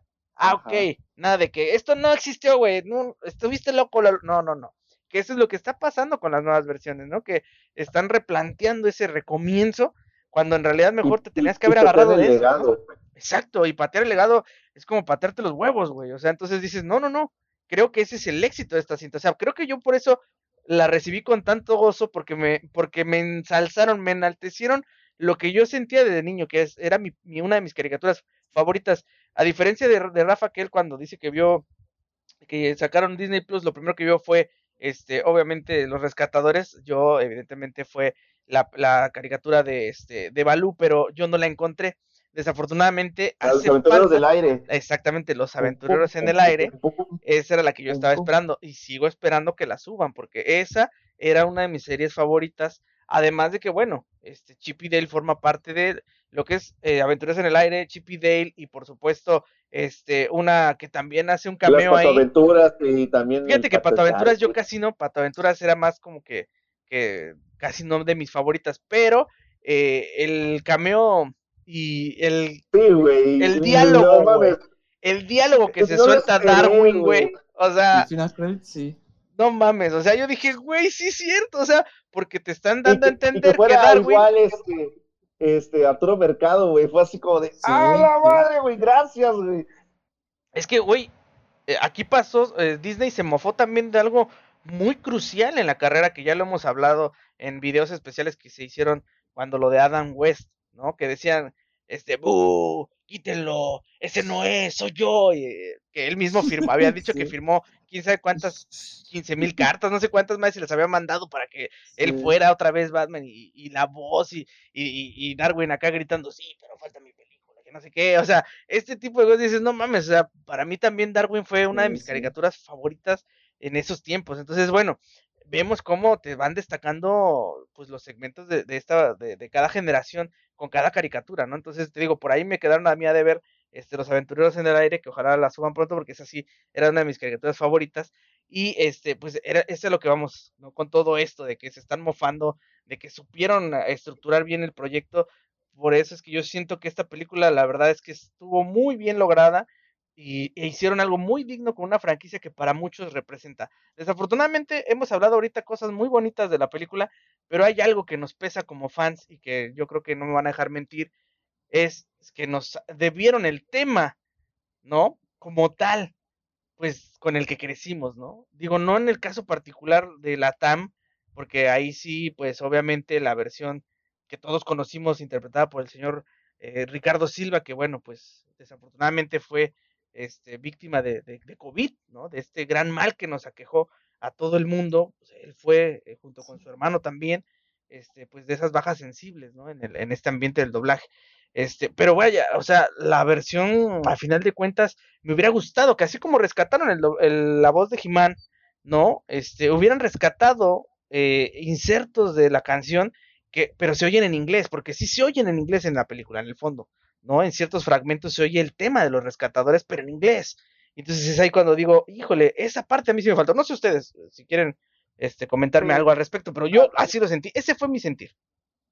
A mí, en lo personal, también eh, sentí ese vacío de que no sacaran un poco más del tema clásico de los rescatadores eh, y que rescataron, se rescataron partes de este, aunque sí se redoblaron muchas de las secuencias de, de las caricaturas clásicas, pues ya tenían el intro doblado y lo pudieron haber utilizado. Nada más que eso sí, eh, la versión final que utilizaron para los créditos, este, que creo que es de Post Malone, hay un chiste previo que dicen, sí, vamos a tener otra vez el regreso de los rescatadores. ¿Y qué? ¿Vamos a tener el tema clásico? No. ¿Qué te parece si sacamos un tema nuevo con un artista que esté sonando como se hace hoy en día? Y de repente suena el tema nuevo. Sí. O sea, eso fue parte del chiste como tal, que es algo que también muchos se quejan de que es algo que a, eh, acostumbran a hacer cuando reinventan una franquicia. Pasó en su momento con Alvin y las Ardillas, que reinventaron a un tema muy este, rapero, el tema clásico de las ardillas, ajá, este, ajá. ha pasado con otras franquicias, entonces mucha gente se queja de que no respetan parte del, del, tema original, pero aquí lo aplicaron a manera de chiste, pero aún así, sí, sí. pues sacaron el tema este, modernizado que con mira, ese post Malone. Ese chiste no me molestó, o sea, no me molestó la canción, digo, al final de cuentas la nueva versión es lo que se hace hoy en día, ¿no? Lo que, lo que, donde yo siento que hicieron más énfasis fue cuando dijeron, es que ahora las estrellas de ahora rapean, te das ah, cuenta, sí. ah, yo no voy a rapear, decía, Ajá. decía este eh, sí. Dale. Chip, decía Chip, yo no voy a rapear. Y el otro, pues es que ese es lo de hoy, que no sé qué. Y al final terminan rapeando, ¿no? Para. Y hace el chiste de ahora las ardillas vuelven a rapear. Ajá, haciendo alusión de que Alvin y las ardillas ahora rapean. Ahora rapean. Sí. O sea, hasta ahí todo bien. Yo lo que sí siento fue que sí me faltó esa parte de, de escuchar el tema tal cual, ¿no? Este, sí, sí, sí, que, que, aunque se haya, aunque haya sido un pedacito nada más, porque sí está en inglés. O sea, en inglés sí salen guiños del tema original, pero en inglés. Y, y, y creo que en la TAM nos debieron esa parte nada más. Y, y, a lo mejor no tanto por nosotros como fans, sino como ícono de la industria musical que, fue Ricardo Silva. También ahí yo sí lo sentí como que, híjole, o sea, era muy difícil que rescataran la voz del auténtico Skeletor porque pues don Álvaro Tarcisio ya hace mucho tiempo que feneció. Pero este y pues no iba a doblar este nuevo diálogo, ¿no? Porque a final de cuentas cuando son secuencias que ya están dobladas, pues puedes rescatar. Pero por ejemplo aquí Ricardo Silva hasta la fecha antes de, de que empezara todo esto, él seguía cantando estos temas y lo seguía renovando. Entonces, pues bueno, ahí en ese aspecto sí, siento que eso es así como que algo. el director de doblaje siento yo que hubiera podido. Él hubiera podido decir. un poquito más de presión y decir, güey. Esto sí vamos a doblar. Está en inglés. Nosotros lo único que, hacemos es este poner el sonido. El extracto. el loop, exactamente. Ajá, en español. Y ya, eso era todo. No había con eso hubiera sido excelso, güey. Así de, no mames, güey. Ya con eso, créeme que le hubiera dado. O sea, ahorita la película así como tal, yo le doy un 8, ¿no? Yo con eso a lo mejor le hubiera dado ya un 9 y dices, ya, güey, o sea, cumpliste cabalmente con esta parte, que, Que, para muchos de nosotros, pues no por nada, don Ricardo Silva era considerado el cantante de las caricaturas de esa época. Sí, sí. ¿No? Lo vimos en su entrevista que tenemos aquí en nuestra plataforma roja.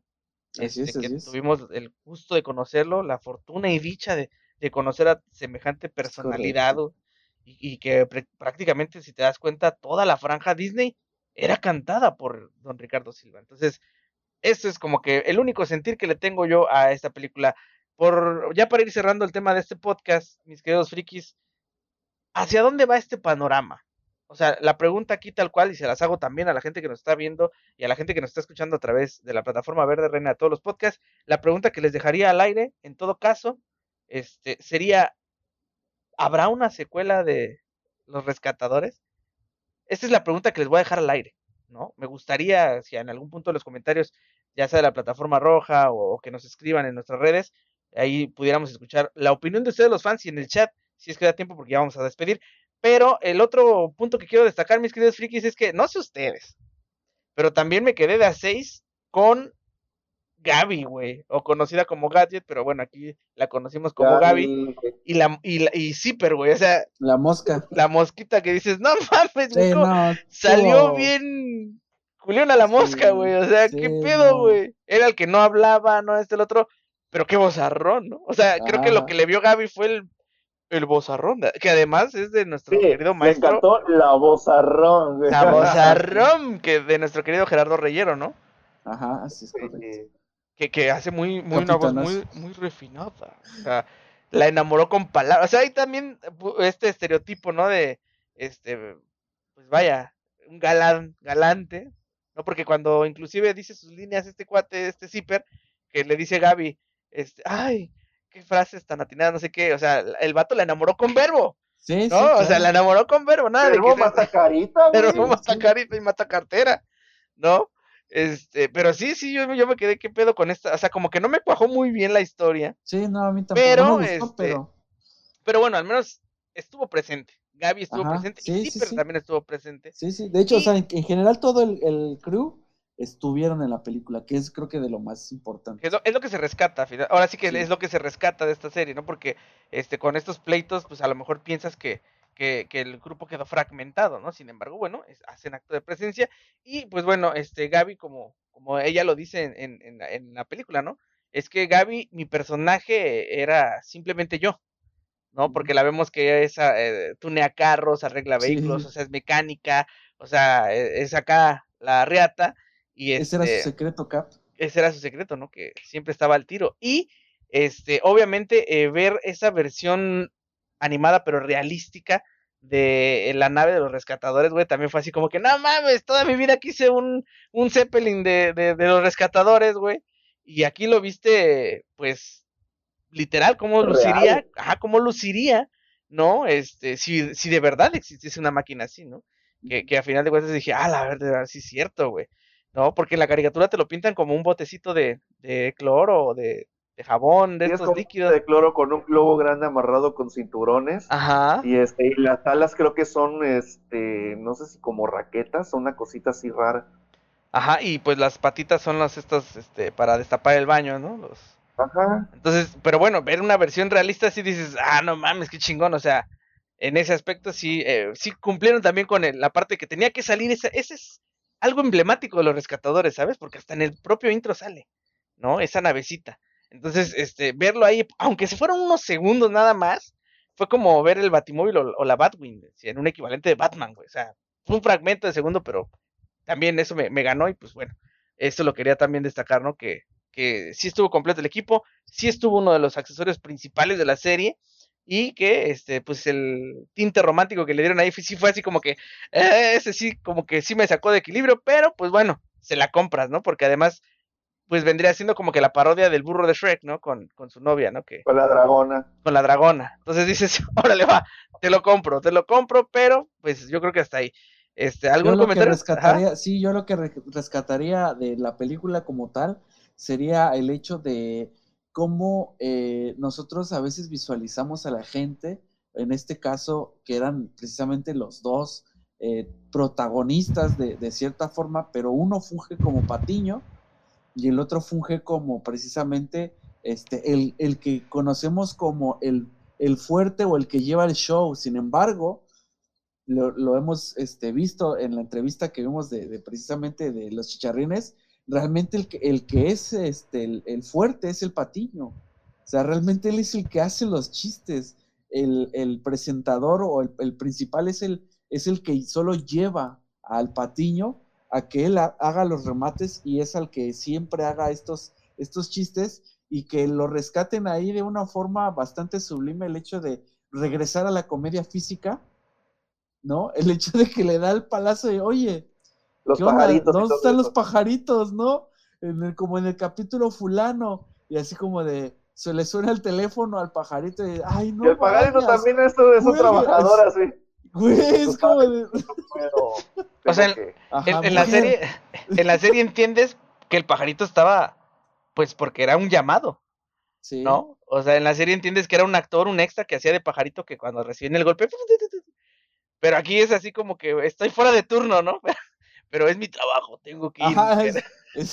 tengo que ir, es mi trabajo, vieja. Así es como de, güey, estuvo genial, o sea, la neta fue una joya. Y te digo, eso que le demuestra a él el hecho de decirle, oye, ¿sabes qué? Pues es que tú eras el de la comedia física, ahora te entiendo. O sea, ya sé qué onda, o sea, por el por qué el hecho de que él ya estuviera entre, entre comillas, aburrido o, o ya cansado porque al final de cuentas él era el que recibía los golpes o los tortazos o todo, etc, etc, lo que el le patiño. pasara, el patiño, y el otro no, entonces por eso el otro decía, güey, pues yo estoy bien, yo estoy chido, pues sí, güey, porque no te tunden a golpes, ¿no? O, o, te hacen cosas, entonces eso creo que también es, es algo muy rescatable el hecho de decir, güey, o sea, cada quien tiene su función, pero no dejemos el hecho de decir, si es comedia física, hay que, hay que tener cuidado. Y para los que no han visto la entrevista de los chicharrines, véanla, está muy buena, así búsquenla este, en, el canal rojo, pónganle ahí los, los chicharrines y no me acuerdo cómo se llama el vato este que los entrevista. pero este, este, los vamos a checar ahí para que lo vean. Está muy buena porque él tiene, este, en esta entrevista, por eso qué bueno que mi hermano toca el, punto, ¿no? De los, de los patiños. La mayoría de la gente tiene, tiene, tenemos esa idea de que el patiño es el, pues el achichintle, el que tiene menos jerarquía o menos peso dentro de, un show, cuando en realidad es todo lo contrario.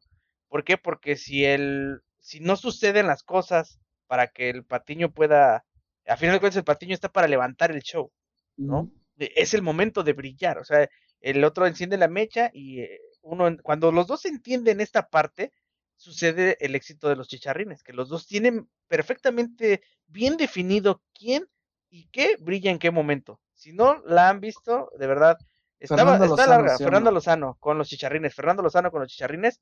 Eh, véanla, es una entrevista bastante larga, pero ni la van a sentir, ¿eh? O sea, se la van a dejar ir completísima. No la van a sentir, se los garantizo.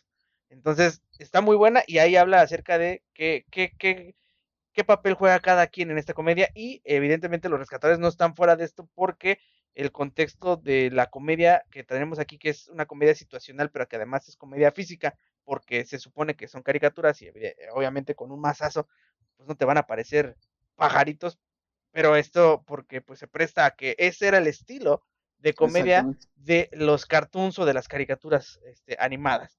Entonces, este, pues creo que en general me quedo yo con un buen sabor de boca, pero quiero escuchar sus, ya sus conclusiones de ustedes. Mi querido Rafriki, tu conclusión respecto a Chip bueno, eh, en mi caso, eh, como les digo, una de las cosas que dentro de la trama y demás, algo que me encantó a mí personalmente, fue una cosa del apartado técnico que no sé si ustedes se dieron cuenta, pero yo enseguida lo noté y fue que cada personaje, dependiendo del estilo de animación que tenía, se manejaba a un frame por segundo diferente.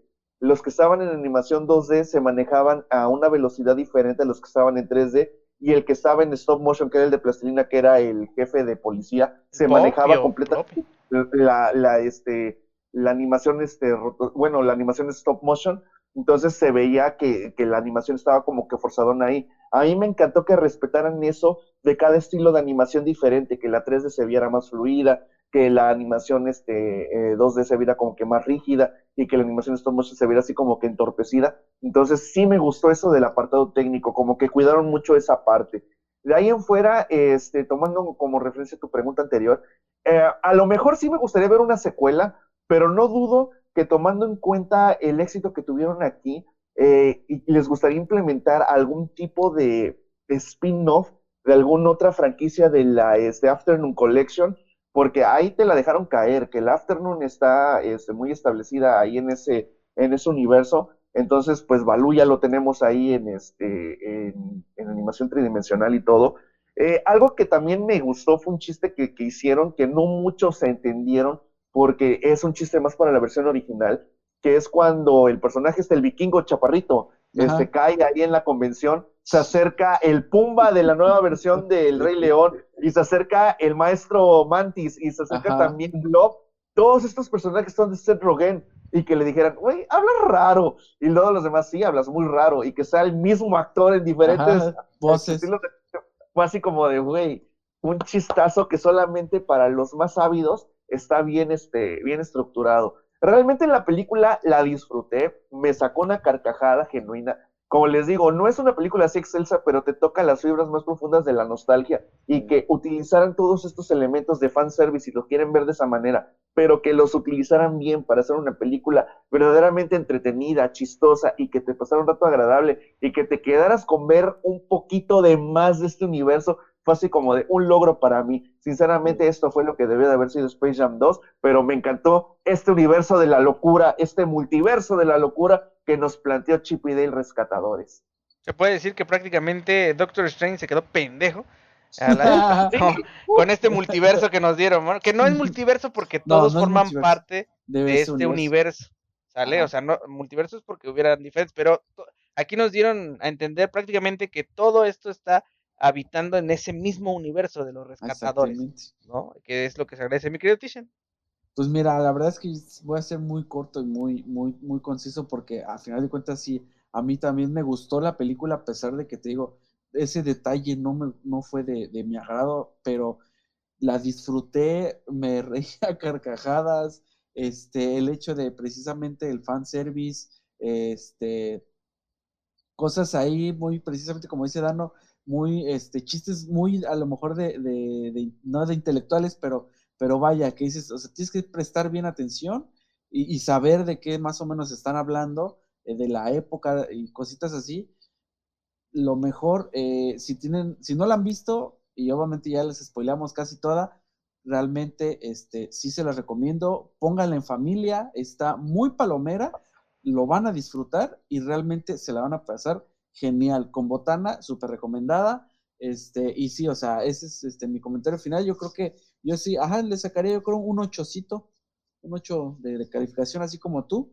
Para el 9 sí ya era con, con Ricardo Silva, pero bueno, nos quedamos con ese saborcito incompletín. Sí, totalmente. Y pues yo, la verdad, les voy a ser honesto, creo que coincido mucho con, con Rafa. O sea, es una, es una película muy buena en el aspecto de todo lo que ya hablamos. Este, el único pesar que tengo, bueno, es este pequeño faltante de, de, la canción original que nosotros conocimos y que nosotros cantamos de morros, pero pues eso tampoco demerita que el producto sea malo, ¿no? Digo, como homenaje también póstumo a, a, esta gran persona que, que, formó pilar, pilares de, de hoy, eh, gente que, que, cantamos sus canciones y que ni siquiera sabías si que eran de él, ¿no? O sea, que, que él las había este, puesto voz en español. Este, pues sí, como, como homenaje hubiera estado muy chingón. Este, por ahí el director de doblaje creo que le faltó eso, o a lo mejor sí lo propuso y, y el estudio a lo mejor dijo que no, ¿no? O sea, no, tampoco se trata de, de satanizar a alguien o crucificar a alguien. Por alguna razón no se dio y pues bueno, este, como fan sí me hizo falta esa parte. Y este, lo que decías tú de la, de la animación, este, pues yo creo que a final de cuentas creo que la más notoria fue el stop motion, ¿no? El stop motion fue, fue lo más notorio en sí que de los otros, porque a final de cuentas, pues bueno, resaltaron también en la parte de este, estos tipo NPCs o animación ultrarrealista que no miraban a los ojos, o que hablaban al vacío. ¡Ay, me estás hablando a mí! ¡Ey, estás hablando a nosotros! ¡Estamos aquí abajo! Sí, te estoy viendo, mira, estás ahí. Pero el vato, su mirada fija, perdida en el horizonte, ¿no? Este, es, es también parte de este, de este tipo de comedia que creo que Disney por fin se tomó esa libertad que muchas veces como que se había este, tratado de, de, controlar, sobre todo porque, por ejemplo, vemos el caso de, de las películas de Marvel con esta comedia, en, en muy caso específico, por ejemplo, Spider-Man, ¿no? Donde la comedia este, predomina, pero es una comedia muy, muy, muy, muy estúpida, este, que también hace así como que, o sea, no te pases de lanza, o sea, una cosa es hacer comedia y otra cosa ya es caer en el ridículo de tratar de hacer comedia sobre comedia sobre comedia. Y creo que aquí la comedia estuvo tan atinada que, que sí te saca, o sea, esa pinche carcajada, ¿no? La, la verdad es que la manera cínica en la que se burla el, el, oficial este, el jefe de policía, el Poppy, cuando sí. le hace, ¡ay, sí, mira! ¡ay, soy Poppy! ¡Sí, o sea, dices, no mames, güey, o sea, es, se lleva también esa pinche sí, escena y entonces sí. cuando la borra, ¡a usted fue! O sea, como diciendo, ¿usted me mintió? Sí, sí, es que yo estaba... Yo dije, no mames, o sea, tiene el pinche cinismo, cabrón, o sea, vaya, todo eso, la verdad es que la película, este, sí, yo sí le doy un 8 también, un 8, nada más por la cuestión de del opening de Ricardo Silva. 8.5 es lo más que yo le podría dar, ya siendo súper, súper realista, pero que la verdad, este, ojalá de aquí se desprenda, uh, a lo mejor no una secuela, pero siéndoles honestos, me gustaría a mí que en algún punto rescataran, este, por ejemplo, Darwin, ¿no? Que si, si nos ponemos este, en el estricto sentido de la palabra, el pato Lucas, ¿no? En general, el pato Lucas, este, siempre lo hemos visto en, en, esta línea de animación como el Batman, ¿no? Inclusive haciendo pues una parodia del Batman de Michael Keaton, porque él conduce también ese Batimóvil en este en los este, Tiny Toons, por ejemplo, en los, en los Looney Tunes, este como que a este pato al Duffy es el que le ponen este tipo de cosas, ¿no? Entonces, ¿por qué no ver esa parte de, de lo que es, por ejemplo, Darwin? Que este que pues evidentemente es el es el caballero nocturno pero pues de este lado no que, que la verdad la, caricatura era era muy buena y que el opening también es de nuestro querido Ricardo Silva no el cantante de las caricaturas. Entonces uh, si fue por ahí el, el su escena post créditos alguna señal pues estaría por mi de mi lado estaría muy bien recibida no de mi lado estaría chingón que continuara esa parte y pues bueno, nada más este, cuidado con las orejas, porque si no al rato te va a salir una oreja de Snoopy. que también eso dices, no mames, qué chingón, qué buen guiño a otro que no tiene nada que ver con, no. con Disney. O sea, es una franquicia que no tiene nada que ver con Disney y que sin embargo, bueno, pues tuvo protagonista porque es un, es un animal muy popular, o sea, es, un, sí. es, una, es una mascota, un, un personaje animado y, y luego. Que, que, el Sonic feo se burla de que el otro cabrón estaba feo por su oreja de Snoopy. Snoopy o sea, como... no, no mames, güey, mi oreja está más linda que tus dientes, cabrón, o sea, hasta eso, ese es el, el sabor que le sentía a la película, sí. que por este lado digo, wow, sí, la neta sí me convenció. Tenía miedo cuando se anunció esta película. Sí tenía miedo de que aplastaran ese legado, pero la verdad es que desde los primeros minutos de la película me atrapó eh, con ese engrandecimiento de lo que para nosotros, pues sí, a final de cuentas eran nuestros héroes, ¿no? Esos, esos roedores rescatadores eran nuestros héroes y aquí los, los elevaron al, al, máximo y ya después te los bajaron a un plano terrenal en el aspecto de, güey, son actores.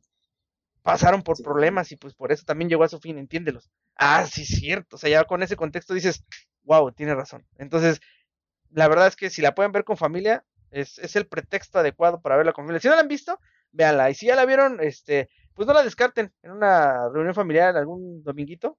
Es una muy buena opción para verlas en familia y pues reírse. Este, yo del chiste que dices tú de Pumba y todo ese rollo, yo no lo entendí, pero este, porque a lo mejor yo no estaba tan familiarizado con el actor, ¿no? Este, y sobre todo porque, bueno, en el doblaje, pues muchas veces no respetan a los actores en inglés, ¿no? Este, tal es el caso de Jack Black, por ejemplo, que lo vemos en Po, en Kung Fu Panda, y pues aquí sabemos que es Omar Chaparro, ¿no? Entonces, este, pues por esa cuestión, pero este, la verdad es que de que tiene los chistes bien pensados, los tiene bien pensados. Pues ya nos vamos, mis queridos frikis. Muchas gracias a la gente que estuvo con nosotros el día de hoy, eh, atentos a la plática, algunos participando en el chat, como siempre les agradecemos el hecho de que estén participando en este, los chats. Eh, quiero ver la, la, la, los resultados de la encuesta, nada más para que no quede así como que en el aire, los resultados de la encuesta en nuestra plataformis. A ver si me sale por acá, a ver resultados de Chip y Dale. Y este, uy, eh, hubo una persona nada más que, que, puso ahí en la plataforma, ¿qué es eso de Chip y Dale? ¿No? Y pues obviamente la mayoría está votando que Simón, este, que sí les, les gustó la película, les agradó, eso también, este, muchas gracias por haber participado este, con nosotros en esta encuesta y nada más vamos a ver la encuesta, sí, el 100% se lo lleva este, el Simón también en la encuesta que hicimos a través de eh, la, este, página del Carelibro, ¿no? Por así decirlo. Pues, ¿Les gustó este Chip y Dale la película? La respuesta fue sí. Así es que bueno, pues mis queridos frikis, ahí están las respuestas de la encuesta. Muchas gracias a la gente que participó. Este es un gusto que hayan participado con nosotros. Nos vamos a despedir, mi querido Rafriki, que vamos a tener este martesito en el Tutube. Pues este martes vamos a tener el unboxing de la figura de Bloodsport de la wave del Escuadrón Suicida de McFarlane Toys. Eh, la semana pasada eh, empezamos esta wave con Polka Dot Man. Ahorita este martes viene Bloodsport. De este martes en 8 empezamos con la de Peacemaker, de la película de este, del Escuadrón Suicida que es interpretada por John Cena. Después viene la de Harley Quinn, que es igual de la misma. Y ya después vamos a armar la wave o la BAF que es en este caso King Shark. Entonces vamos a hacer una reseña general de las figuras de Suicide Squad de la, de la última que sacaron con, con James Gunn como director de la, este, de la colección de McFarlane Toys. Ahí para que estén muy al pendientes. Y pues recordarles que eh, ahorita en la plataforma morada hemos estado jugando Uncharted. Este viernes terminamos ya el Uncharted 2. Este viernes que viene no vamos a jugar el Uncharted 3 todavía. Vamos a dejar descansar una o dos semanitas para continuar con la tercera parte. Yo creo que este viernes vamos a jugar un poco de Fall Guys ahí en, este, en, en la plataformita morada para que ellos estén al pendiente y puedan, este, si quieren, unirse si es que, si es que pueden. Y si no, pues la siguiente semana vamos a jugar este Rocket League, porque pues veo que ya los lunes ya están empezando otra vez a jugar otra vez Rocket League. Yo, eh, por cuestiones de tiempo, no me puedo unir, pero pues el viernes sin problema, los que usen ya saben que si, este, ahí los, los esperamos para hacer el stream adecuado y pues agradecerles a cada uno de los que semana a semana nos apoyen, ya sea en los martes de unboxing, los viernes de stream o aquí en el video podcast donde hablamos de cada mamada que se nos ocurre, pero lo importante es que estén aquí dándonos seguimiento, comentando y demás, y pues también le quiero mandar un saludo a Aime, mi novia preciosa, que pues yo creo que ya debe estar dormida porque ya también mañana hay que hacer la trabajación y es muy importante porque con eso nos damos nuestros gustos de adulto independiente con gustos bien dementes, ¿no es así? Totalmente, mi querido Rafiki. Mi querido Tishan. Pues bueno, pues muchas gracias a todos, a, a, los que se quedaron aquí todavía ya al final, ya para despedir. Mira, le mando saludos a Ever Martínez que nos está viendo, mi colega, mi compañero de este de latigazo ahí en la, en la empresa. este, como cada domingo, un gustazo hablar con ustedes. Este tema estuvo bastante chido. Este, creo que nos pasamos de la, de la hora y media. Sí, ya, ya son casi las o dos sea, horas. Ya casi las dos horas. Y creo, creo que sí estuvo bien porque valía la pena. Ese es de los temas que decimos, cuando el tema vale la pena, nos extendemos, no pasa nada. Y pues, este, muchas gracias a los que participaron, tanto en el Carlibro como en este el Canal Morado. Y para los que están en Spotify, un saludote. Recuerden que este, los domingos está así completamente en vivo. Le dices tú, le digo yo. Sí, eh, ¿dónde Bueno, acá está. Aquí la reina una, de todos los podcasts. La reina de todos los podcasts. Este, me despido. Un beso para Vale. Este, que tengan bonita semana. Y este, y pues a darle con Tokio porque esta semana es mi cumple. Que se ponga esa pinza, la no pinza. Oye. No se oye. Ay, joder. Sí, al aire sí se escucha, pues ustedes no lo escuchan. Ajá. Pues ahí está, mis queridos frikis. A mí me pueden seguir eh, como Alan Brits. Eh, los martes estamos también viendo los videos de mi querido Rafriki, que ahí le estamos compartiendo. Y los lunes se van a estar empezando a publicar ya algunos videos este, eh, referente a los que a los pequeños blogs que voy armando cada que hago también stream a través de la plataforma morada. Entonces, este, y pues también hay algunas compilaciones del último juego que estuvimos jugando, que es el de Poppy Playtime, este juego de terror que bueno, este, causó un poco, un poco de furor y no precisamente por el terror, sino por el tema de que eh, compraron los que compraron el primer capítulo, este, y compraron el segundo, pues resulta que abrieron el primer capítulo gratis para que la más gente lo jugara y pues comprar el segundo capítulo y pues los que dijeron, oye, pero yo lo compré, no mames, este, ese fue la pequeña polémica que se armó y con justa razón. Pero pues así es esto de las, de las compañías de videojuegos, ¿no? Entonces estuvimos jugando el Poppy Playtime, mi, mi primo Anko es el que está armando este, unos resúmenes bastante chidillos de, de, los sustos, porque la neta es que sí me pegó. Uno, me sacó uno que otro pedo y una que otra caca, entonces, este, sí hay muchas cosas que dije, a la vértebra, sí, este, no es un juego súper, súper macabro, pero sí, sí te saca unos buenos sustos. Así es que si no lo han visto, lo pueden ver en la plataforma roja y este próximamente ya estarán ahí pendientes más conteniditos que estamos preparando. Así es que poco a poquito volvemos otra vez a retomar nuestro ritmo de trabajo que veníamos trabajando hace un tiempo. Y esto porque, bueno, evidentemente, pues al entrar a la vida laboral, este, pues se absorbe demasiado este el tiempo para, para poder producir contenidos, pero eso no quiere decir que los dejemos de hacer, a lo mejor vamos a ir poco a poco restableciendo ese este, orden que llevamos. Así es que, pues esténse pendientes, mis queridos frikis. Nosotros nos despedimos. Espero que se le hayan pasado chingón. Muchas gracias a la gente que estuvo hasta el último momento con nosotros. De verdad les deseamos que tengan un excelente inicio de semana y que, pues, ojalá, ojalá, de verdad, ojalá, este, tengan un, una semana bendecida y ya viene también, ya se, se, se empieza a acercar quincena, ya falta menos para la quincena y pues obviamente el cumpleaños de mi carnal, que ya estaremos acá partiendo el pastelaxo. Así es que, pues ahí está, mi querido Rafrix. Un abrazo a todos, gracias por haberse desvelado con nosotros. Nos vemos en otro próximo stream. El lunes, las retas de Rocket League en nuestro canal moradito. Ahí los espero. El martes, Dead Bad Daylight. Y el miércoles, el miércoles voy a empezar un juego nuevo que tenemos por ahí preparado. Así es que, este, pues a ver si me acompañan a jugarlo. ¿Sale? Entonces ahí estamos pendientes, mis queridos frikis. Nos vamos. Descansen. Valar. No Jairis.